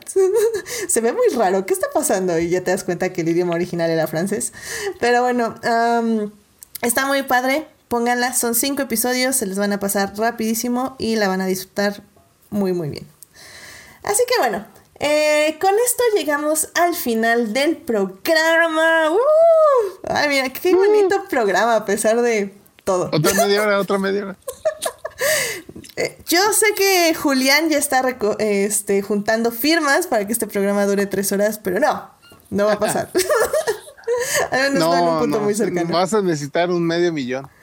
Yo creo que sí. Yo creo que necesitamos como este 10 mil firmas, 15 mil likes y así, no sé. Y, y, el Patreon lleno. Eh, habría que tener el Patreon, sí, sí, sí. No, es, es difícil, pero no imposible. Así que sigan juntando. Bueno, Julián. entonces. what, what, what, wow, ¿Qué pasó? ¿Qué pasó? Y dice, dice Julián, no, el looping que recomendó Scat es algo muy distinto. Ay, ven, por eso yo oh, luego no digo nada. Entonces, pero sí está basado en libros. Y eso es, importante. Poco a poco, como Disney, te vas acercando. Exactamente, exactamente. Yo, yo dije, suena igual y está basado en libros, seguro es lo mismo. Pero no, me dice Julián que no, así que así, así está el asunto. Pero bueno, muchísimas gracias por venir, Christopher. ¿Dónde te puede encontrar nuestro público? Eh, bueno, nos, eh, me, nos pueden escuchar todos los jueves en, un humilde y modesto podcast que se llama Crónica del Multiverso. Eh, transmite los martes, jueves y domingos. a mí particularmente encuentran los jueves. este jueves vamos a tener nuestra entrega anual de los Cronies, que es donde premiamos lo mejor de la pantalla grande, la pantalla chica y lo que sea, eh, del año pasado, así como de los Snivy, que es nuestra entrega de lo peor de el, este, del año pasado. Y eh, ahí estaremos. La semana pasada también hablamos de eh, Wonder Woman 1984. Y bueno, si ustedes son escuchas de este programa, en alguna ocasión es probable que también encuentren a, este, a Edith como invitada por allá. De vez en cuando, ah, como una vez cada cuatro años. Y eh, me pueden buscar también en Twitter como at eh, CristoBM, C-H-R-I-S-T-O, eh, B chica M. Eso, muy bien, muchísimas gracias. Dafne, muchísimas gracias por venir. ¿Dónde te puede encontrar nuestro público? realmente digo, casi no estoy en redes sociales, pero me pueden encontrar en Twitter, y en Instagram como Daphne Bennett y ahí estoy. Muy bien, excelente. Eh, Uriel, ¿a ti dónde te puede encontrar nuestro público? Ah, eh, bueno, y como aquí el buen muchísimas gracias por venir, perdón. es un placer, es un placer. Este, como comentó Chris, estamos ahí presentes en Crónicas del Multiverso. Yo procuro estar un poquito más, a veces se me complica entre semana, pero eh, espero que esta semana sí estar las tres ediciones de la semana. Eh, y sobre todo el jueves, que es la magna entrega de Cronis y de Snidis. Antes le decíamos Scati, sonaba más familiar, pero ni modo. Y este, y ya, porque yo no soy interesante y no necesito que se aburran conmigo en redes. Muy bien, muchísimas gracias. Y pues ya saben, a mí me pueden encontrar en HT donde cada vez hablo menos de Star Wars. Eh, recuerden, bueno, que también me encuentran ahí en los crossovers con Crónicas del Multiverso, donde voy a hablar de lo que no me dejó hablar aquí, aunque curiosamente sí fui a hablar de Wonder Woman y hubo programa aquí de Wonder Woman, así que ya saben, así pasa. Ya, ya, este, hablaron, hablamos de como una hora y media nada más de que cómo funcionaba la piedra de los deseos, así que si quieren pasar a oír esa conversación. Eh, en resumen, un hechicero lo hizo. Exacto, en resumen, nadie sabe. Pero bueno, eh, muchísimas gracias a quienes nos acompañaron en vivo. Estuvo con nosotros Julio, estuvo Héctor, estuvo Edgar Pérez, estuvo Pamela Rivera, Jorge Arturo Aguilar, Julián García. Y ah, también nos mandó saludos Marcela, muchas gracias. Y ya, ese, fueron quienes estuvieron en el chat. Eh, bueno, también supe que iba a estar ahí, por ahí Sofía Sánchez, así que muchas gracias por acompañarnos. También muchísimas gracias a quienes nos oyen durante la semana en Hearties, Spotify, Google Podcast y en iTunes. Este programa estará disponible ahí a partir del miércoles en la mañana.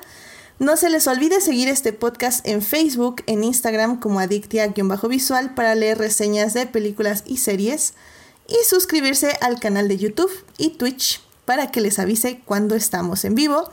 Denle like a este podcast si les gustó y también pues ya saben, compártanlo con sus personas conocidas para que les llame la atención. Bueno, digo más bien para que escuchen lo que discutimos aquí en el programa. Eh, muchos saludos también a quienes oyen en diferido, Juan Paulo Nevado, Jesús Alfredo, Taco de Lechuga, Alma, ah, Alma Rubiela, Jess y Jessica, quienes nos acompañan en redes todos los días. Muchísimas gracias. Y bueno, pues la próxima semana probablemente vamos a hablar de esta serie Bridgerton que estuvo ocupando muchísimo las redes sociales estas últimas semanas y vamos a hablar pues de el romance en la televisión y también de la sexualidad, ¿por qué no? En las personajes femeninos. Eh, va a estar interesante, yo espero que sí sea ese el tema, porque tuvimos que mover el que les había prometido la anterior semana. Pero bueno, yo creo que eso es de lo que se va a tratar el siguiente lunes. Si no, diles que será una sorpresa muy agradable que no se la pueden esperar. Todo puede pasar, todo puede pasar. es el 2021, es el 2021, todo puede pasar. Así que bueno, pues que tengan una muy linda semana. Cuídense mucho, por favor. Si salen, usen cubrebocas, no salgan si no es necesario. Y pues ya, cuídense. Que tengan una muy bonita noche. Gracias. Bye bye.